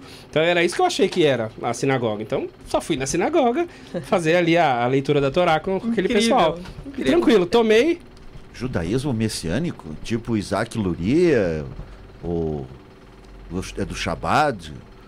Como é que é isso aí? Quem é? É, é um, é um judaísmo que, na verdade, já acredita na vinda do, do Messias, né? Já concebe a ideia de é, deixar o Jesus. Yoshua? Aquela Hum. coisa? Sim, sim. Ah, A minha tá. igreja tinha esse viés, inclusive. A gente celebrava as festas Mas, mas, bíblicas Thiago, eu tô tentando entender. Você tomou ayahuasca lá? na sinagoga. Caraca, Olha. agora eu tô interessado. Não, Pois por isso então, que é é, só foi por isso que eu tomei. Só foi por isso que eu tomei. Eu nunca tomaria um negócio que me Daria um tiraria do, livro do- isso, hein? Que, que, sei lá, que Não é? eu nunca faria o que eu fiz História. se não fosse naquele contexto. Então, eu não fui tomar o chá porque eu não sabia que o chá existia e que é que ele fazia. Eu fui numa sinagoga. Seria como se fosse aqui, ó. Vamos, ô Bárbara, vamos lá no podcast? Vamos. Aí você chega aqui e usa um negócio assim que você fala, "Hum, uau, que negócio incrível, mas Ou você não veio seja, pra isso. Tu não foi ao encontro do chá, o chá Não. Foi ao teu encontro. Exato. Foi isso exato. aí. Aí tomei, tive as mirações todas, tive aquela questão toda, séria, foi gente. incrível. E Incrível.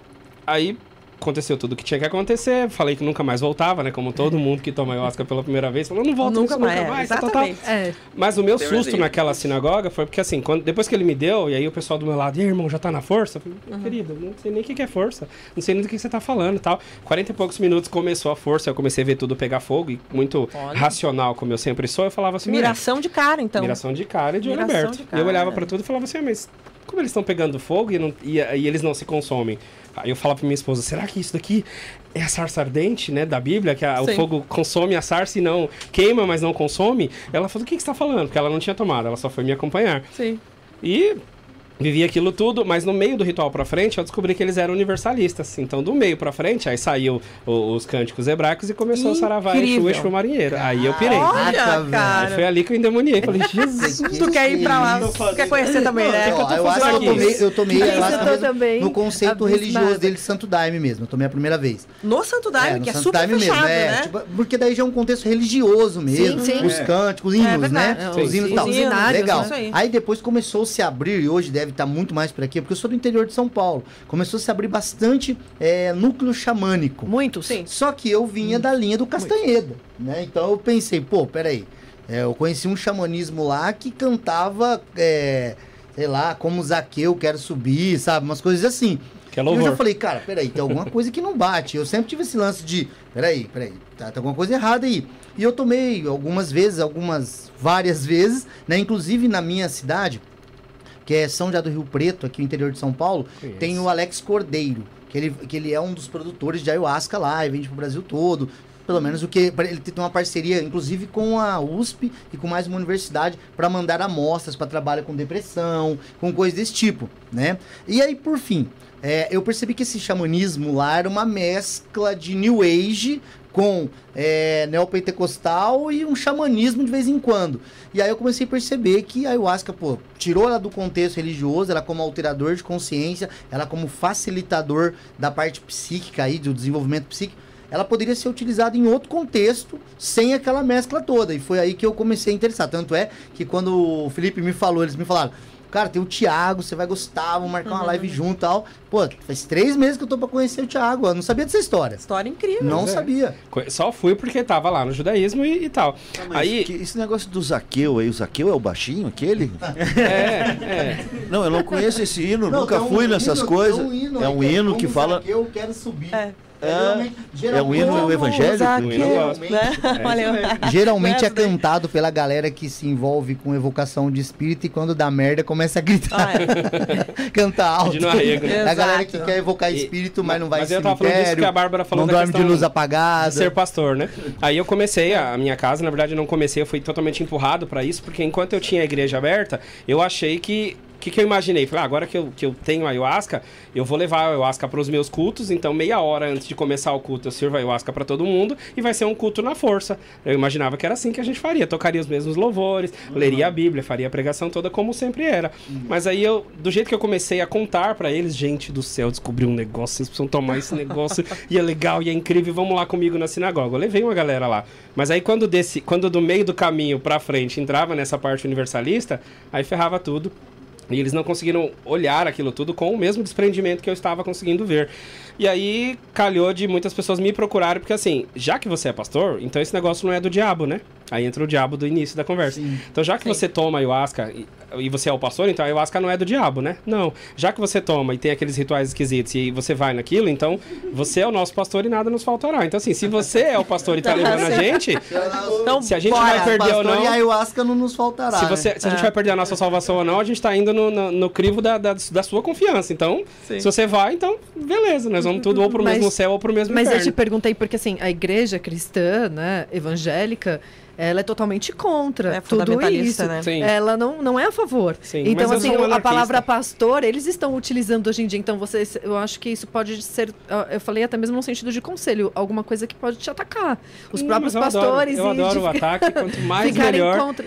Eu até É. falei pro pessoal que eu adoraria ser preso, né? Um dia, em nome, em nome Ai, das medicinas. Deus. Exatamente para que essa mensagem se difundisse ainda mais. Imagina vocês serem presos, porque professam. Jesus foi preso. verdade. Eu sou E advogado, eu não vou né? preso, meu amigo. Tenho medo de Exato. polícia, não. Exato. Então, mas imagina nós sermos presos pela verdade que pregamos. Então, quanto mais longe isso vai? Se Jesus é uma mentira, por que que essa mentira não acabou mesmo 2023 anos depois? Então, é nesse, sob esse ponto de vista. Entendi. Mas eu nunca gostei do rótulo, inclusive quando estava na igreja. Só que as pessoas que chegam até mim chegam por conta disso. Oh, e aí, pastor? Nossa, eu recebi já gente lá da, da Nova Zelândia, é, Itália, porque queriam tomar ayahuasca e nunca tiveram coragem de ir numa casa xamânica ou num centro qualquer tomar ayahuasca. Mas porque supostamente por ser da mesma fé, eles falaram assim: não, eu vou atravessar o mundo e vou lá tomar a bendita Olha. ayahuasca com aquele cara que é o pastor, porque ele me ajudará e ele não vai deturpar a minha fé, ou ele não tem ali nenhuma idolatria, ele não tem ali nenhuma, nenhuma coisa que é fora da no crença que sentido eu tenho. pastorear mesmo, É, né? então Pastor assim, de não é, não é um título que eu defendo, né? É um título que eu sequer ostento. Eu entrego ele por um copo de água, né? Pra quem quiser. Mas as pessoas chegam até mim por conta disso. Na ma- 80% delas chegam por conta disso. Ah, já que você é pastor, já que você não- a sua casa não tem um viés tão religioso. Porque nos meus rituais eu toco desde... Uh, Om Namah Shivaya até Raul Seixas, até Pink Floyd, até Fantasma Perfeito. da Ópera. Já, já clássico quero ir. né? Então, eu não tenho, eu não tenho o menor viés religioso. Lá no, na- no meu espaço, inclusive, a gente toca desde o louvor até o ponto, até o Maravilha. tudo, até o som do útero, o que intuir na hora pra tocar é o que vai ser tocado. Exatamente, o sino da igrejinha. Ah, é, toca muito lá também. Falei, só não fomos pro funk ainda, né? Porque acho que aí é muita ladeira abaixo. Mas. é, Ah, é droga pesada. hein? Não, aí não, aí não dá. Mas, mas ô Thiago, você é acha só que. por conta disso, mas eu não. Mas, ô Thiago, você acha que o seguinte, meu, você acha que esse lance de, de pastor, é, você trazer pro xamanismo, você pode estar tá, levando o cristianismo e perder o xamanismo nessa, nessa situação? Mas Ou você não- acha que o xamanismo. Não, não, não você especificamente. Ou você acha que o xamanismo que tá invadindo, que tá trazendo aí pro. eh, vindo pro cristianismo? Cristianizando, né? É, porque a gente sabe que na história do mundo, hum, os indígenas. A pergunta é bem clara: você está cristianizando o xamanismo ou xamanizando o cristianismo? Exato. É, o, o xamanismo é isso mesmo. Eu diria que eu estou desviando o cristianismo para se tornar um pouquinho menos maldoso, né? É, no- sentido de que o, o, o xamanismo, que, que eu também não professo ser xamanista e nem defendo nenhuma bandeira de nenhuma filosofia nem de nenhuma religião, mas o, o- o xamanismo não é a religião, é só a filosofia. Então, enquanto filosofia, não, não pressupõe a adoração nem de nada nem de ninguém, a não ser a reverência ali, o, o culto aos ancestrais e tal. E, mas não no sentido religioso da palavra. Então, minha ideia nunca foi mostrar para os crentes que o xamanismo é legal e nunca foi mostrar para os xamanistas que é bom ser um pouquinho cristão, né? Muito pelo contrário. Eu até já muito em breve quero, por exemplo, fazer em parceria com alguns de vocês aqui. Vamos fazer lá o ritual na força do, do- do mestre Lúcifer. O ritual na força do- dos elfos encantados ou da, da própria Padilha e etc. Talvez tu Porque eu- tenha vindo justamente para isso, para unir, Sim. Sim. né? Tirar um pouco essa barreira, né? Da, essa separação e tudo, né? Entre cristãos e Sim. É, whatever. é, as pessoas perguntam qual é a doutrina lá da sua casa. Eu falei, querida, a doutrina da minha casa é assim, ó. Você chega, entra na fila, toma um gole do chá, vai pro seu lugar e não enche o saco. Essa é a doutrina que eu quero, inclusive, escrever e registrar no cartório. Exatamente para não defender um dogma, exatamente para não defender uma doutrina. Que eu não sou contra nenhuma delas. Acho que todas elas assim como o Fagundes mencionou no início, existe ali o, o adepto necessário para cada fé, né, para cada grupo. Então, é, eu gosto sempre de, de dizer, começar essas preleções dizendo assim, gente, todas as verdades que eu falo são só as minhas verdades. Quem é do Daime seja daimista, em nome de Jesus para sempre. Quem é do Lúcifer vai ser também, quem é da Padilha vai ser também. Todo mundo que escolher uma egrégora para ficar, fique nela enquanto você se sentir, né, é, acolhido e celebrado naquele lugar para sempre. Agora, minha casa é uma casa de inadequados.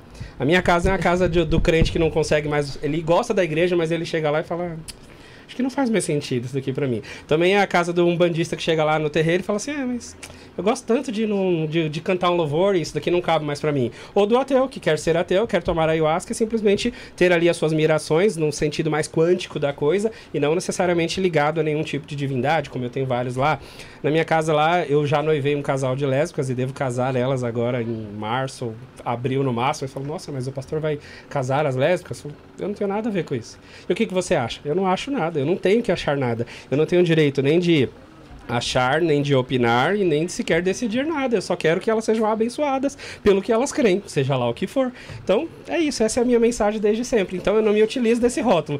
As pessoas é que me chamam e eu falo assim: "Ah, tá bom". Mas lá eles me chamam de pajé, de xamã, de guru, de Tiago, de gordinho, de é, papapá, que Eu é acho o que eu acredito que seja e- no sentido pastorear mesmo as pessoas, é isso, né? Fazer essa função tem ser arquétipo. Pastor, pajé e... Ah, vou lembrar qual é o terceiro pá. Meu, ô Thiago, porque assim, meu, eu, eu já estive lá na Oca lá e realmente é, é um, é um respeito muito grande a todos os, a toda a pluralidade de religiões e, e ex- ex- exatamente isso que ele falou, né? Ele fala sobre, sobre cada um, né? Abraçar aquilo ali que, que, que tem dentro ali do coração, né? Mas o que eu falo ali é de, da ferramenta ayahuasca que é um, um- um- uma que é da cultura indígena ali, né? E ela se perder ali do, do indígena, o indígena desaparecer e, e se transformar num comércio de ayahuasca. Como que você vê isso aí, Thiago? É, eu, assim, eu não tenho esse medo porque, como sempre, a pessoa pode chegar lá pelo motivo errado, mas sair encontrado, né? A pessoa pode vir perdida e se encontrar certa. É, é muito difícil você enganar uma pessoa por muito tempo, por muitos anos e por muitas vezes. Então, eu acho que mesmo começando errado, pode terminar muito certo. Então, existe, com certeza, casas que só visam uh, o, o valor, assim como devem ter oraculistas que não se importam coisíssima nenhuma com a vida do consulente. Ele só quer receber o valor da consulta e pronto, né? Assim como tem lá quem faz algum trabalho, ou quem faz uma oração, ou quem um xamã que propõe alguma cura.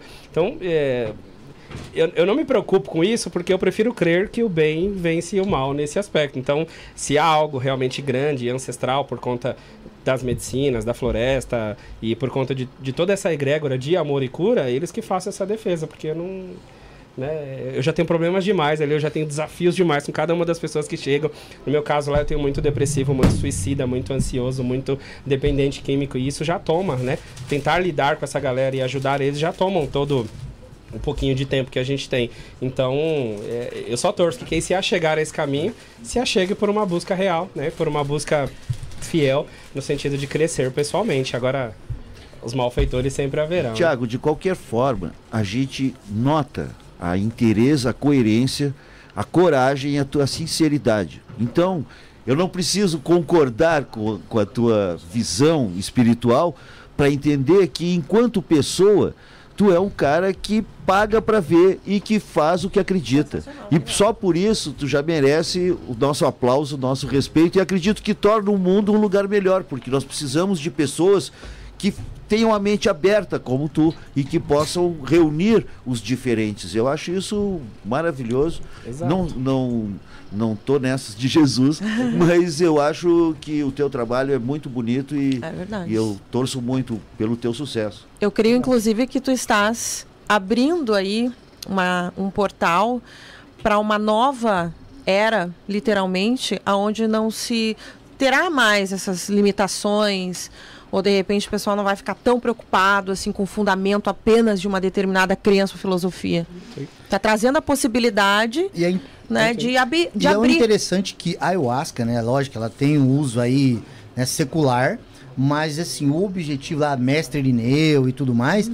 A ayahuasca é para tirar véus, na verdade. É um processo de autodescoberta, é um processo de autoconhecimento.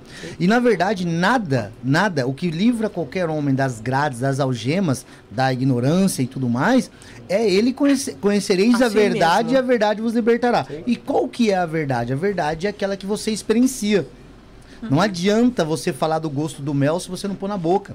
Não adianta, não mata a fome lendo o cardápio. Perfeito. O cara tem que vivenciar. Então o ayahuasca, ele te dá uma condição, por exemplo, o cara ouve falar tanto de visão espiritual, de miração, de saída em astral, de de repente alguns tipos de experiências em sonho, né, sonhos lúcidos, por exemplo, e de repente a ayahuasca é um facilitador. Eu até brinco que no carro ela seria meio um- uma gasolina, né, um aditivo diferente um alterador de consciência. Depois a gente vai até bater um papo mais livre sobre isso, acredito, no canal para membros, né? Mas é, a realidade é que o agnóstico, ou muitas vezes o cara que nunca teve uma experiência desse tipo, no mínimo, ele vai voltar e dizer, cara, existe um nível de consciência que quando a mente crítica, analítica ou o sensor psíquico dá uma relaxada, algumas coisas aconteceram. Eu faço até um paralelo, viu, Fagundes, você vai gostar desse trecho. O Crowley, num livro chamado Liberó, ele abre o Liberó dizendo o seguinte: Neste livro é falado de caminhos, sefiras, espíritos, deuses que podem existir ou não, mas que fazendo determinados experimentos, determinados resultados se sucedem. Ou seja, eu não sei se tem Deus, se tem demônios, se tem caminhos, se tem a árvore da vida. Mas uma coisa eu te falo: se você vibrar os nomes divinos, se você fizer a assunção da forma divina, se você fizer uma conjuração, determinados resultados se sucedem. E aí, para encerrar aqui já, gente, porque não quero também tomar ah, pastorear, mas é, existe uma coisa que eu comentava em um ambiente de academia. O cara quer perder lá 10, 15 quilos. E eu sempre comentava, tem cara que faz jejum intermitente, tem cara que é radical e faz um jejum total, tem cara que faz uma reeducação alimentar, tem cara que faz uma reeducação alimentar e um treino, e tem cara que faz jejum intermitente, uma reeducação alimentar e treina. E todos esses caminhos o cara perde peso. Cada um sabe o que é bom para si, velho. Exato. Então a ayahuasca é meio que caiu o véu e o cara fala: Meu, tem a ver com esse lugar. Cara, tem a ver com esse lugar e curtir aquela parada que o Thiago falou sobre o judaísmo. Pô, vou, vou lá para conhecer. Pô, conhe- gostei de uma, de uma coisa que foi falado sobre a questão de mitologias, religiões comparadas. Então, a ayahuasca ele tem, não é um lance dogmático, cara. Quem torna a ayahuasca dogmático que é patentear a dona da medicina. É o que rola pra caramba. Rola. Ou seja, eu já fui nos lugares aí, cara, que tem dono de, de, de jagube e chacrona. Entendeu? Não, eu, eu só queria acrescentar que existe uma- um fenômeno lamentável que existem grupos que trabalham com ayahuasca e que simplesmente proíbem a entrada de pessoas que não têm uma conduta sexual padrão. Eles perseguem os Já sei homossexuais. até qual tu está. É, então eu acho que estão tomando uma ayahuasca estragada. É. Né? Ou exatamente. o ele- preconceito não pode ser fruto da- de uma expansão da Nunca, consciência. jamais. Pelo de maneira contrário. nenhuma. Exatamente, Como, como que, eh, a pessoa tem uma, uma dispensa ali, uma morte do ego e, e acha- se acha superior a outro? Não é? Como é que se chega a essa conclusão? Tem que ser muito pequeno para chegar expulsam os ponto, né? Então, porque na maioria das, das casas eles tinham uma religião, né? O Santo Daime, por exemplo. O Santo Daime, se você for analisar a fundo, ele é uma igreja católica que toma ayahuasca. Se você for num terreiro de Umbanda que toma ayahuasca, é o mesmo terreiro de Umbanda que toma ayahuasca. Por exemplo, eu conheço várias casas xamânicas que no final das contas são terreiros que tomam ayahuasca e trocaram o nome para xamânicos. Então, eles têm ali a mesma doutrinação. Catimbó, né? né? Catimbó É, eles têm a isso. mesma doutrinação, a mesma linguagem, a mesma roupa, o mesmo tudo que tinham antigamente. Assim como quando eu conheci a ayahuasca, eu imaginei que os, ah, os meus rituais, por exemplo, eram 100% gospel. Eu lia a Bíblia no início, eu tocava os louvores do primeiro até o último. Se uma música falasse assim, mãe divina, como é muito normal no, na ayahuasca, mãe divina eu quero ser um filho realizado. Eu não tocava isso jamais, porque esse mãe divina fazia alusão Talvez hoje eu- eu entendo que seria a mãe terra, ou a própria as mães divinas, ou a própria mãe ayahuasca, mas na minha cabeça era mãe Maria, mãe Aparecida, mãe católica, que é um- um- um, uma coisa de idolatria, então eu não tocava isso de jeito nenhum, porque eu tentei colocar a ayahuasca lá no meu dogma da igreja. Aí veio a ayahuasca, né, como sempre, te vira de ponta cabeça e mostra que 99% do que você acredita não é daquele jeito ou nem é real, e que aquilo que você não acreditava talvez é muito provável que você deva analisar e estudar. E, Thiago, esse formato tu tens até hoje? Como é que Sim. tu. Sim, é cada vez mais progressista, mais pra frente e mais ladeira abaixo, né, no bom Ah, sentido. sim. Mas, é, tanto é que eu recebo lá muita gente do yoga, muita gente do tantra, muita gente... é, fora também, de né, fora, é, mu- muita Mas, já- gente ah, que... mas você- o, que. Eu, eu acho que não sei se foi isso, mas é o que eu pensei aqui, tá? Já é uma dúvida minha também. É, mas você continua ainda abrindo com É, isso, a leitura da Bíblia Não. e o gospel? Não, Não, não, não. né? Era isso Ah, que eu. Não, era isso o que era- Eu Eu falei, vou na dela, vou na dela, que eu também tô com essa Não, dúvida. Isso era no, no, no início, Ah, porque agora entendi. todo mundo que Tá. chegava, chegava Então, com esse formato, viés. Ô, tá. pastor! Sim, sim. É, na- tanto é Mudou, que parecia um culto mesmo. Ô, irmão, paz do Senhor, paz do Senhor. vamos tomar ayahuasca lá no pastor Tiago? Vamos. Então, é, inclusive disso veio esse nome, Oca Shalom, que era um nome... O Shalom, né, uma expressão que significa paz e tantos Sim. outros significados, que eu usava na igreja. Quando eu abri, quando eu iniciei a Oca, eu ainda era pastor formal e tinha a igreja aberta, então eu acabei meio que aderindo a isso. E ficou, e aí esse nome embalou e as pessoas continuaram. Então, eh, eu não vendo essa ideia do ser pastor. Inclusive, lá no meu espaço, muitas pessoas vão para simplesmente olhar o ritual. O que também, algum de vocês dois falaram aí sobre não pode ser gay, não pode ir para ver mulher de um lado, homem do outro, tem tal roupa. Tem doutrinas, né? O que eu também não sou contra, porque o ser humano, eh, por natureza, ele é meio desobediente, ou ele é meio bagunçado, digamos assim, né? Então, algumas doutrinas visam meramente organizar ali a, a conduta da galera. Mas eu tento, de certa forma, não doutrinar nada, só pedindo que ninguém fique sem roupa e que não pulem os muros, né? Porque tem crianças no Então, recinto. é- então, é eu que levo meus senso- pais. Não dancem bom nus senso também em não é da fogueira. Não, tão fácil bom- nas Eu maternidades. sempre falo que bom senso não se presume, né? Você tem que É. escrever, assim, diversas plaquinhas. Não faça isso, não faça aquilo, nem aquilo, nem aquilo outro. E mesmo assim, geralmente, as pessoas desrespeitam. Mas lá, se você tiver dúvida, como várias pessoas já vieram, ó, eu vim olhar como é um ritual. Eu queria saber. Até eu nem chamo de ritual porque é assustador. Então eu chamo de sessão ou eu chamo de cerimônia, simplesmente Ah, cerimônia. cerimônia. E falo das medicinas da floresta e já nem chamo mais o nome de ayahuasca. Eu prefiro falar o chá da verdade. Quer descobrir verdades? Tome o chá da verdade. Porque a pessoa pesquisa por ayahuasca e cai lá no óbito do neto do, do Ah, Chico com Anísio. certeza. sim. Aí até você explicar, e blá, blá, blá, blá, blá, blá. então eu prefiro usar outras linguagens porque eu também tô pregando outro caminho. É que a mistura da caspa do diabo com a ayahuasca é fatal. É isso. Não pode misturar essa coisa, uma coisa de luz com com a filha caçula de Lúcifer, com a Lady Cocaine, né? Exato. Então por isso que, por exemplo, uma pessoa tem dúvida de como é um ritual. Pode ir lá no nosso espaço. Você vai lá, vai sentar, vai assistir. Pelo contrário, você vai chegar e já vai trabalhar. Irmão, vai pegar baldinho, leva no banheiro, pega o outro, leva aquela, puxa aquela, pega aqui, corta melão, corta melancia, corta não sei o que lá. É uma, E a ses- pessoa- é uma sessão que quando tem P é uma sessão do descarrego, né? O cara realmente. É, ele- mas, mas ele vê a coisa, ele vê a coisa no bastidor, né? No- da, da organização assim, desde Participa, participa de Participa tudo, mesmo. né? Ó, pega esse sofá, põe pra lá, vamos ajuda a varrer aqui, pega aqui, monta o colchãozinho. Ó, esse daqui é ayahuasca, esse daqui é 6x1, 7x1, 8x1, 9x1, e semi-mel e mel. Mas como que é isso, tal, tal, tal? Quando a pessoa vê, ela já tá tão assim. Nossa, já é o terceiro ritual que eu venho, nunca nem tomei. Ah, então é hoje, né, querido? É hoje. Então toma, Mas, é, mas eu acho, Thiago, que isso aí é do ser humano mesmo, porque a gente tende a querer participar de grupos, a querer se sentir em grupos, né? E quando a pessoa tá num lugar que muitas vezes ela foi em outros lugares e se sentiu fora em algum momento, e ela tá ali, é, participando da, da cerimônia, onde as pessoas estão olhando ela ali por igual, onde não tem ninguém julgando ela ali, onde você tá pregando isso aí, que não, que não há esse, esse julgamento ali de dogma e cada um na sua, com a sua verdade, pô, aí ela se sente parte daquele grupo, ela se encontra, né? Ainda que para várias casas que eu conheça, eu seja considerado, a minha, meu espaço é considerado a casa do Oba-Oba.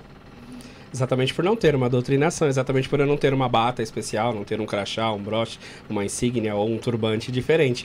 Então eu falo assim: ah, vai lá nos irmãos sem regra, vai lá nos irmãos sem doutrina, porque no meu espaço você faz a fila, eu te dou o chazinho e falo, Tó, vai com Deus. Né? Ou seja o que Deus quiser. E você toma, claro, a gente faz uma oração no início, mas é uma oração bem neutra, sem nem sequer citar nenhuma divindade Eu, eu Normal. costumo pensar assim. E o pessoal vai programado. Sim. Toma, vai programado Se e a pessoa, lá, e se a pessoa tem acompanha. conexão, é, eu vou fazer um, um direcionamento, é, seja jogo de cartas, astrologia, eu vou direcionar aquela. Você tem afinidade com o quê? Tem afinidade com. Ah, eu tenho afinidade com, com o espiritismo, segundo Kardec. Então vai lá, vai onde você se sente bem. Sim. Sem, é, a pessoa tem que buscar o que é daquilo, Sim. da, da alma dela. Às vezes a pessoa, ah, tá, ela é católica fervorosa. Sim, mas ela tem uma missão a, a cumprir ali. Então, é, eu acho que aquilo se manifesta da alma. Então, cada um tem que seguir o que verdadeiramente sente no coração, né? Sim. É o que verdadeiramente a alma se manifesta.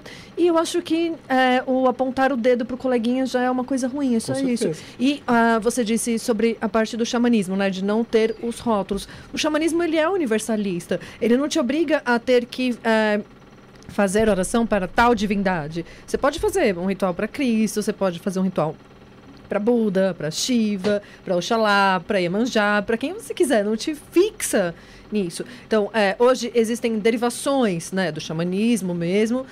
Está cada vez mais. É, o neo-xamanismo, que inclusive um, um abraço pro pessoal do Neo, que são os meus irmãos de iniciação. Então, eu acho que é, cada um, existem é, lugares e lugares onde a pessoa vai se sentir. E o xamanismo, ele abrange tudo isso sem que prenda. Então, é, mesmo que você não se ache um xamã, mas você está praticando xamanismo. Você está, é, ali você está plantando o amor. Você, você mesmo falou, ah, se eu fizer colocar um mantra para Shiva, vai colocar o mantra Om Namah Shivaya, a mãe divina. E, e isso é a visão xamã universal, realmente. Inclusive, é quando a gente vai nas gramado tribos... E eles fazem os altares deles em volta deles mesmos. Aquele é o altar da pessoa. Porque na casa é tudo pintado de branco e tem umas decorações de mandala. E é só. E nas tribos indígenas, quando eles recebem as pessoas que vêm de fora, não tem nenhum índio que vai apontar. "Ah, você é diferente, você tem uma crença. Então, o xamanismo em si, desde a sua ancestralidade, ele tem essa facilidade de receber o que é diferente. e a primeira religião do mundo, né? E sempre querendo e, e, e, trabalhando a questão da cura. Sempre disposto a curar. Sim, sim, Não é? disposto é? a curar. E cura. E verdadeiramente cura. cura. Existem comprovações e diversos tipos de comprovações que a ayahuasca hum. cura. E ela cura, cura doenças, a, a cura a alma, cura depressão, cura vícios, cura doenças. Olha, eu não sei vocês, mas essa conversa está me dando vontade de tomar uma ayahuasca que não tem tamanho, pelo amor de Deus. É, e por falar nisso, pessoal, daqui a pouco tem uma live aí é, que vai ser exclusiva para membros, né? E, meu, eu já tô vendo aí que vai ser bacana aí que o, o, o Bruxo Fagundes aqui, ó, já o, o, terceiro olho ali já tá vermelho ali, ó, que eu tô é. vendo daqui. Tá, tá, tá bacana, o bicho vai pegar aqui, ó. Toma aqui, ó. Seja membro. Gog, Bárbara. Se você não é membro, tá. É... Agora chegou a hora. E, esse, essa é a hora. Pô, a, a Cariel já mandou o recado aqui, né? Fazer igual aqui a, a Ciane Veríssimo, o Ellison, que desde que eu cheguei aqui na mesa aqui, já se tornaram membros. Eu tenho certeza que estarão aqui na, na live daqui a pouquinho, então faça igual também aqui, ó. Do ladinho aí do se inscreva, né? Aproveita aí, se inscreva no canal, lógico. E já clica e seja membro. E, meu, o bicho vai pegar daqui a pouquinho aí, né? Tem uma coisa interessante, que é que assim, eu acho que é bacana comentar. O conceito ancestral, né, o conceito antropológico do xamã, a figura do xamã é aquele que trafega entre o mundo dos espíritos e traz a sabedoria de cura para a tribo, a Exatamente. figura do pajé também e tudo mais. Então, ele também tá ali o primeiro a se conectar com a ideia do mago, a ideia daquele que trafega e comunga com o mundo dos espíritos. Segundo ponto, não era para todos, porque a linhagem era, olha, você é adequado, você viverá para isso, então não é de qualquer maneira essa liderança xamânica. Terceiro ponto que eu acho assim fundamental, que eu já comentei isso antes e parece que às vezes as pessoas não compreendem. Eu entendo, porque via internet, hoje em dia, né, as redes sociais, a gente fala trechos e não dá muitas vezes para explicar exatamente o que você está querendo dizer ali. Cara, ayahuasca, como qualquer coisa, eu faço até uma comparativo com o dinheiro, só, só entendam isso. Aquele conceito, né, cristão, bonzinho, de dinheiro é mal, dinheiro é coisa do diabo, dinheiro não dá em árvore, dinheiro é coisa do capeta, dinheiro separa as pessoas. E eu costumo dizer que é o seguinte, o dinheiro ele potencializa o que o cara é. O cara é um puta de um arrogante, quando ele fica melhor financeiramente, ele usa para ser mais arrogante. Agora o cara que ele é filântropo, o cara que já gosta de contribuir na comunidade, que gosta de ajudar as pessoas, o dinheiro passa a ser um valor meio e ele pode ajudar ainda mais. Então o dinheiro ele não muda, ele revela. E a ayahuasca, tudo isso, gente, para explicar a ayahuasca, tá, no meu ver. As plantas de poder em geral, tá? Vamos pensar até no álcool. Cara, o cara bebeu e do nada deu umas vontades malucas nele. A gente Pô, tava é, conversando é. sobre isso. A boca Sim. fala que o coração Óbvio. tá cheio, meu irmão. A boca Exatamente. fala o coração tá cheio. O cara já era aquilo. Só teve um facilitador. O cara te falou um monte de verdade. Falei porque eu tava bêbado. Não, cara, você não. pensa isso é. e aqui e fora aqui, é. você não tem coragem de falar com de medo falar. de tomar um tapa na orelha. Entendeu? Agora, Exato. o e ayahuasca. Perfeita colocação. Ô, Magói, o cara vira um gênio. Cara, o cara vive a realidade dele. Ele vai desconstruir, vai tentar reconhecer, às vezes, traumas, medos, inclinações que ele tenha, mas, cara. Por isso que você vai falar, pô, o cara toma um chá lá e aí fica desperto, ilumina. Cara, primeiro que esse conceito de iluminação aí, que o Ocidente tentou trazer do Oriente já não é tão aplicável como não a galera certo, pensa, é. que, é um, que é um cara que quer viver com um bonzinho, paz e amor o tempo todo. Isso aí é babaquice. dois, é. dois. É, é como se houvesse só um, um lado da árvore da vida, só existe o lado da misericórdia e a justiça. Exato. E a mão que pesa, e a espada. É. Até entendeu? Jesus, a e a sombra, né? Quebrou tudo lá. É, a luz e a sombra, é, né? Aí, as, as pessoas lado? pensam que, tipo assim, uh, a pessoa não tem. É, não, é. claro que não, até porque ele vivenciou suas sombras, né? Teve que dominar elas. A Terra é feita de luz e sombras, Sim. então a gente tem que a aprender. Dualidade. Então, Todos assim, nós. A ayahuasca é isso aí pra mim. Plantas de poder em geral, cara. Em, ele brincou, mas ele saiu, ele perdeu essa daqui. que é que ele falou que ele fala pro cara, vai com Deus. Mas em Tel, é em Deus. É, é pro é. cara realmente é. se encontrar. O é. enteógeno era para isso. É, o que que acontece? A grande, muita gente que tá no chat vai saber do que eu tô falando, vocês também. O que acontece é a galera começar a enxergar o pessoal do muitas vezes figura de luz começar a entender o ayahuasca e plantas de poder como fuga da realidade. E, a- e ela não era pra isso. A ideia original, a base religiosa. E ela não é pra Rei isso. É, ela não é pra Gary. isso. Ela não tem. É ah, mas eu uso com fins recreativos. Cara, eu até te entendo, porque eu também sou do faz o que tu queres. Você podia nem colocar pela boca. Eu não vou sugerir por onde você poderia pôr. Mas, então Sim. faz o que você quer. Mas, eu posso pegar um carro pra atropelar alguém? Posso, mas ele foi feito pra isso? Entende? Sim. Então a ayahuasca é um facilitador pro xamã do, de ampliar a consciência. Então, e, e antes que muita gente às vezes condene e tal, eu comento muito isso. Pessoal, vai no Google acadêmico e coloca lá ayahuasca USP, ayahuasca é, determinados centros acadêmicos. Não- existem pesquisas em cima da ideia, do Teses, princípio ativo, doutorado, tese, sim. doutorado, de um trabalho com pessoas com Até processo Harvard depressivo, Sim, sim. com processo depressivo. Então, o uso recreativo, cara, essa é a bandinha da, do Oba-Oba. A, a bandinha que, Sim. tipo, ó, cara, tem, tem, mas o objetivo é uma autodescoberta, é um autoconhecimento, é o cara potencializar, às vezes, cara, sabe, não tá conseguindo é, se resolver. E às vezes o cara toma. Eu já tive em rituais que eu tomei, cara, eu fui sem expectativa. Não fui pra resolver nada. Uhum. Mas um problema que eu tinha tido durante a semana, eu tenho muitas teorias, viu, gente? Pode ser um relaxamento profundo com o inconsciente, aflora e a resposta vem. Tipo aquela história, quero lembrar um nome, não lembro. Aí eu vou tomar banho, relaxei, pum, o negócio surge igual vindo de um vulcão, entendeu? E acontece muito com quem toma ayahuasca. Você tá ali na hora, vem um insight e você fala, puta, cara, agora eu entendi onde que eu tô tomando Sabe o que, que eu pancada." acho? Eu acho que a ayahuasca, ela ativa mais o nosso hemisfério direito.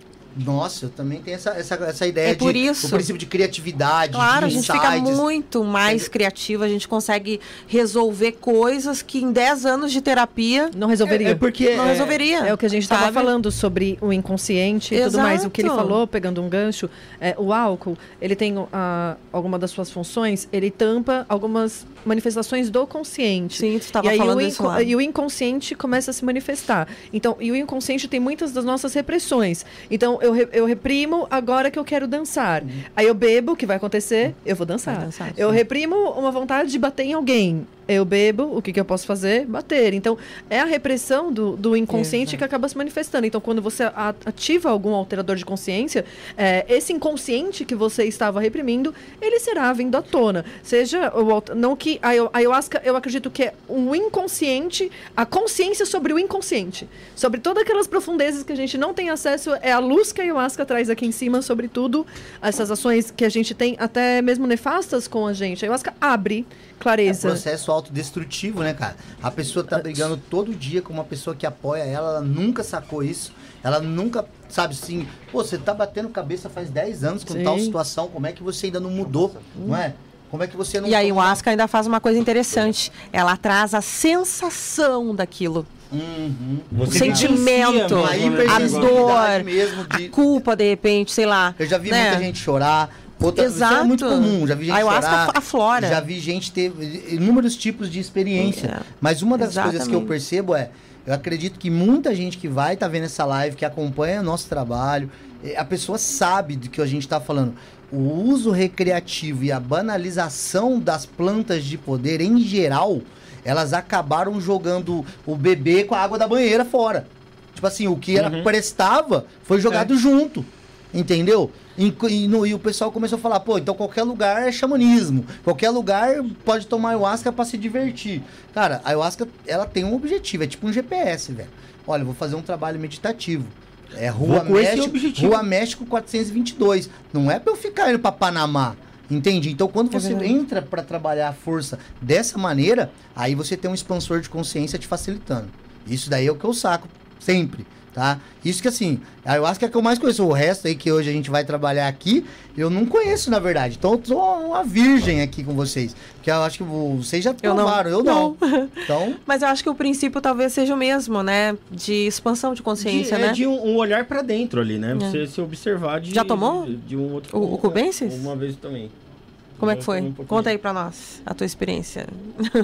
Eu acho que. Hoje eu vou te entrevistar. Eu, eu não tive esse negócio de, de vis- visualização diferente, Mirações. Uhum. De, de mirações, não. Né? quando a gente foi lá na Oca lá, é, fiquei um pouco com, com, com- Ficou introspectivo? Não, não, não, no começo não. O Felipe lembra lá que, meu, eu não aguentava de...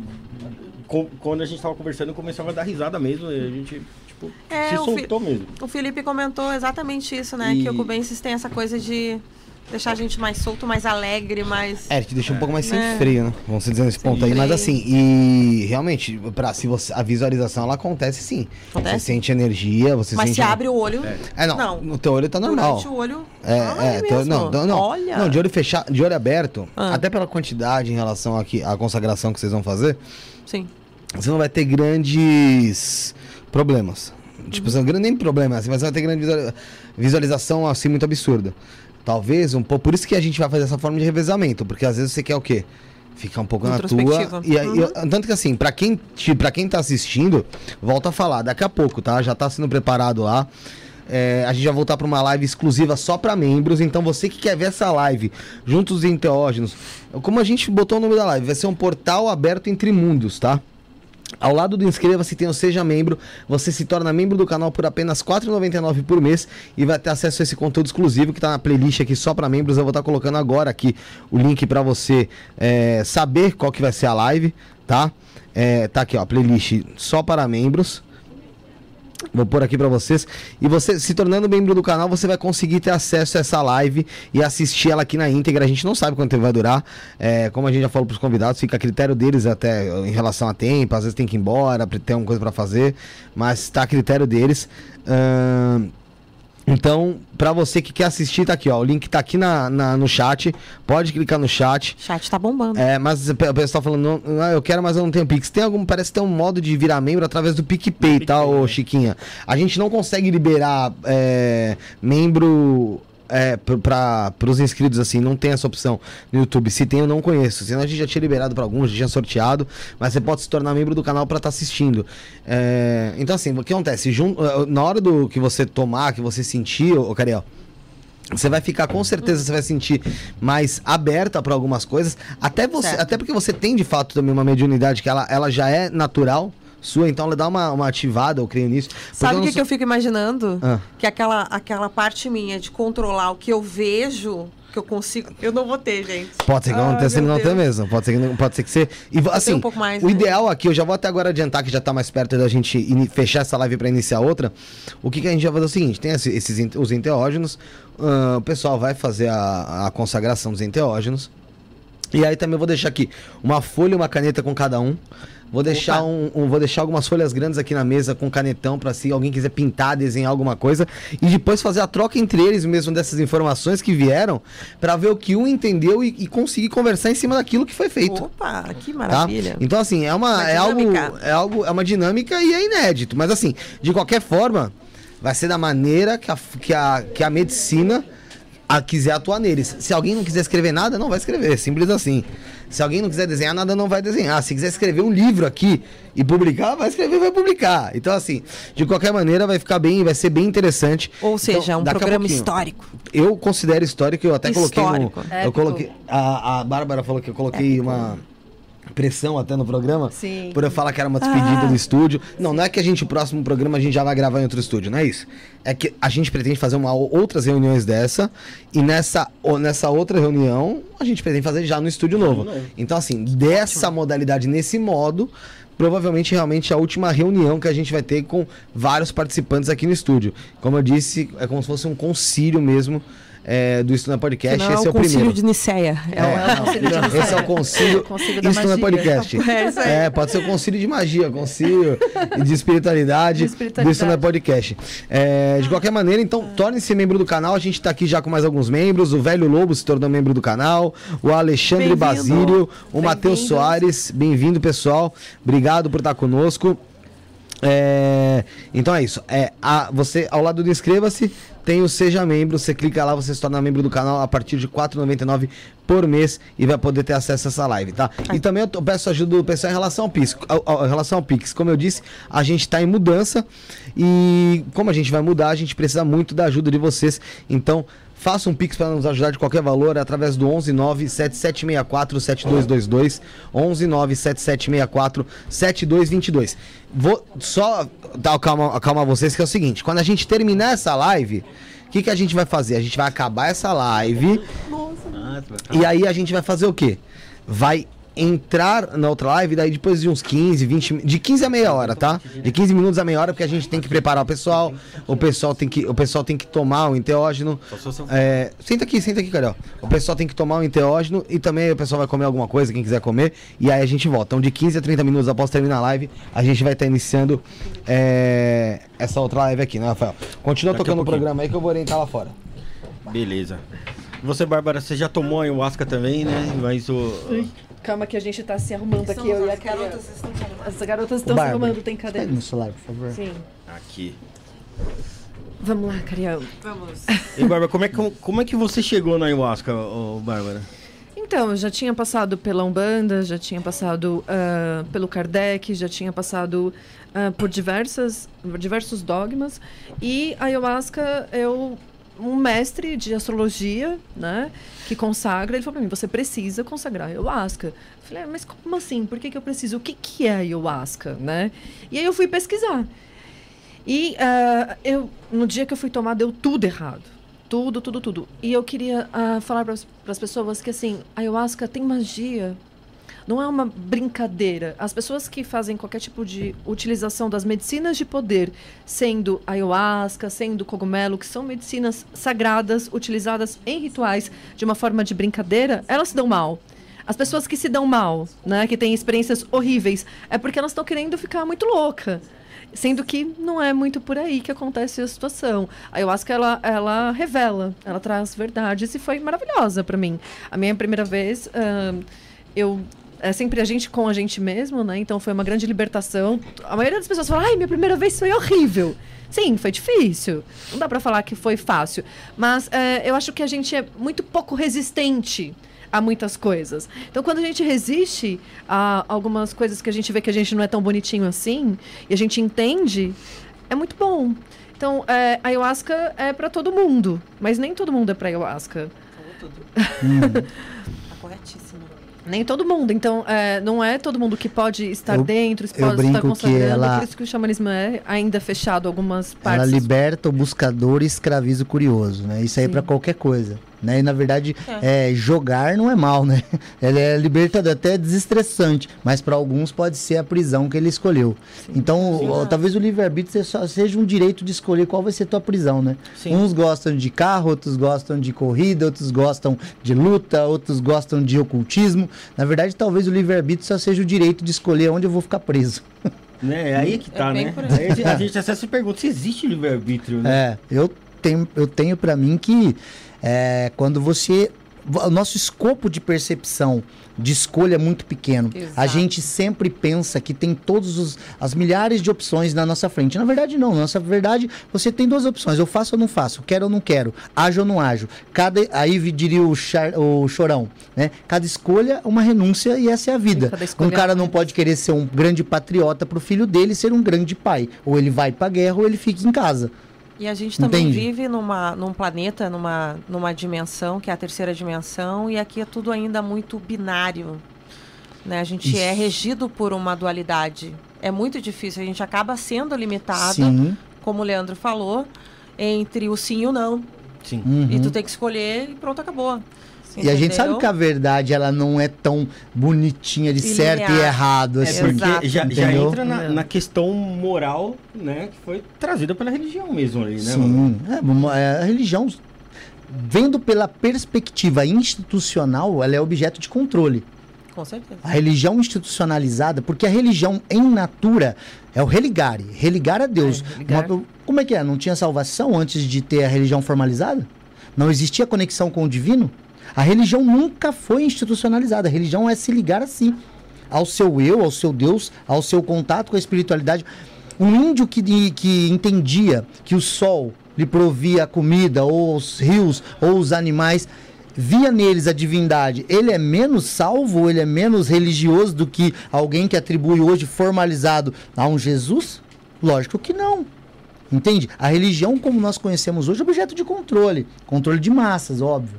Entende? A Mas chamada assim. engenharia social. É, exato, entendeu? É, é uma total. forma de não pense, não questione, e quem faz isso é pessoa não grata, entendeu? Fora daqui. Sim, vai, ver- vai- vai ser vista como, como um mal ali, né? Exato. Eu acredito até que, inclusive, essa questão do controle, desde que o mundo é mundo, né? Se a gente parar para pensar. Desde que o mundo é mundo, Sim. gente. É, Um quer controlar o Todos outro. os né? impérios aí, antes até do Império Romano, o Império Egípcio e por aí vai. Sim, mas- e né? isso daí ocorre de um nível muito. que- Um nível ínfimo, né? Um nível É. familiar. Você vai ter isso hoje, cada Desde vez mais, né? Nessa nova era, cada vez mais está se levantando, né? Tirando o lixo debaixo do tapete que foi jogado na era anterior, né? Que não resolvia problemas e bloqueios. A gente cobre, homem não chora. Então, pô, seja machão e tenha só gastrite e úlcera. Entendeu? É. Ou câncer É, ou até. câncer. Então, nessa nova era, cada vez mais você está percebendo o seguinte: dentro de um relacionamento que seja, a pessoa não quer a pessoa, ela quer um controle sobre a pessoa. Eu gosto de você enquanto você faz o que eu gosto. Muitas vezes eu falo isso, cara, testa amizade. Testa não sair o fim de semana, testa não ir na festa que ele quer, testa, faça com, faça isso, você vai ver quantos te sobram. Eu vi, cara, uma declaração até do Cristiano Ronaldo, essa semana que teve o prêmio do Uhum. melhor do mundo. E ele tava falando assim que ele ganhou seis vezes o melhor do mundo, né? E que todas as vezes que ele ganhou, centenas de pessoas ligaram pra ele pra parabenizar. Só que toda vez que ele não ganhou, no máximo duas ou três pessoas vieram falar com ele. Olha só. Sim.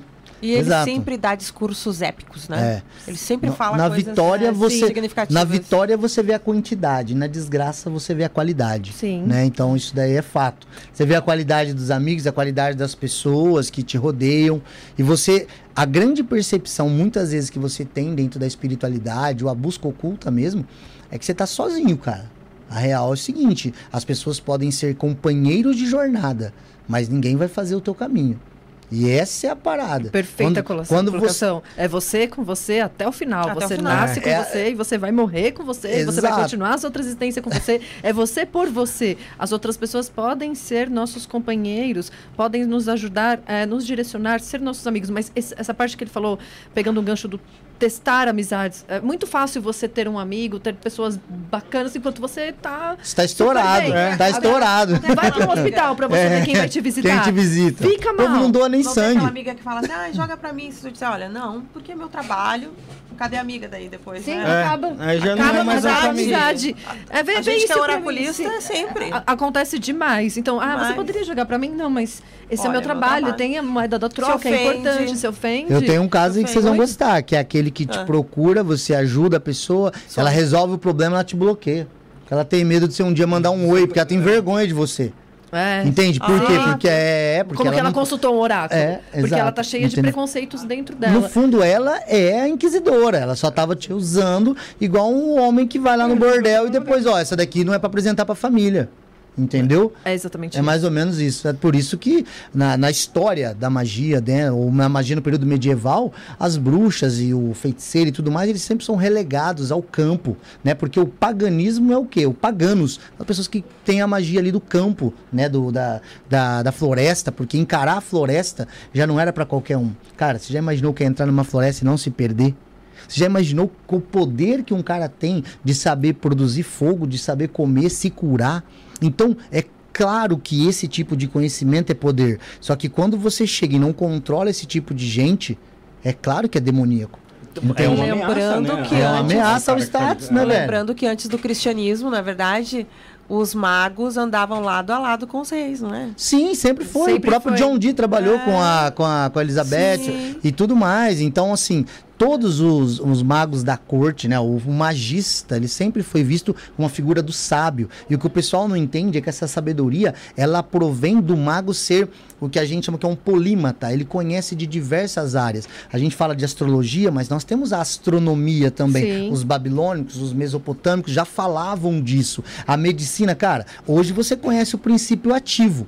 A minha avó falava lá, eu sou de 82, minha avó falava em 86 pra mim que tinha que cozinhar em panela de ferro porque ajudava contra a anemia. O que, que eu pensei mais velho? Pô, minha avó não sabe de nada, né? Não entendeu nada de química.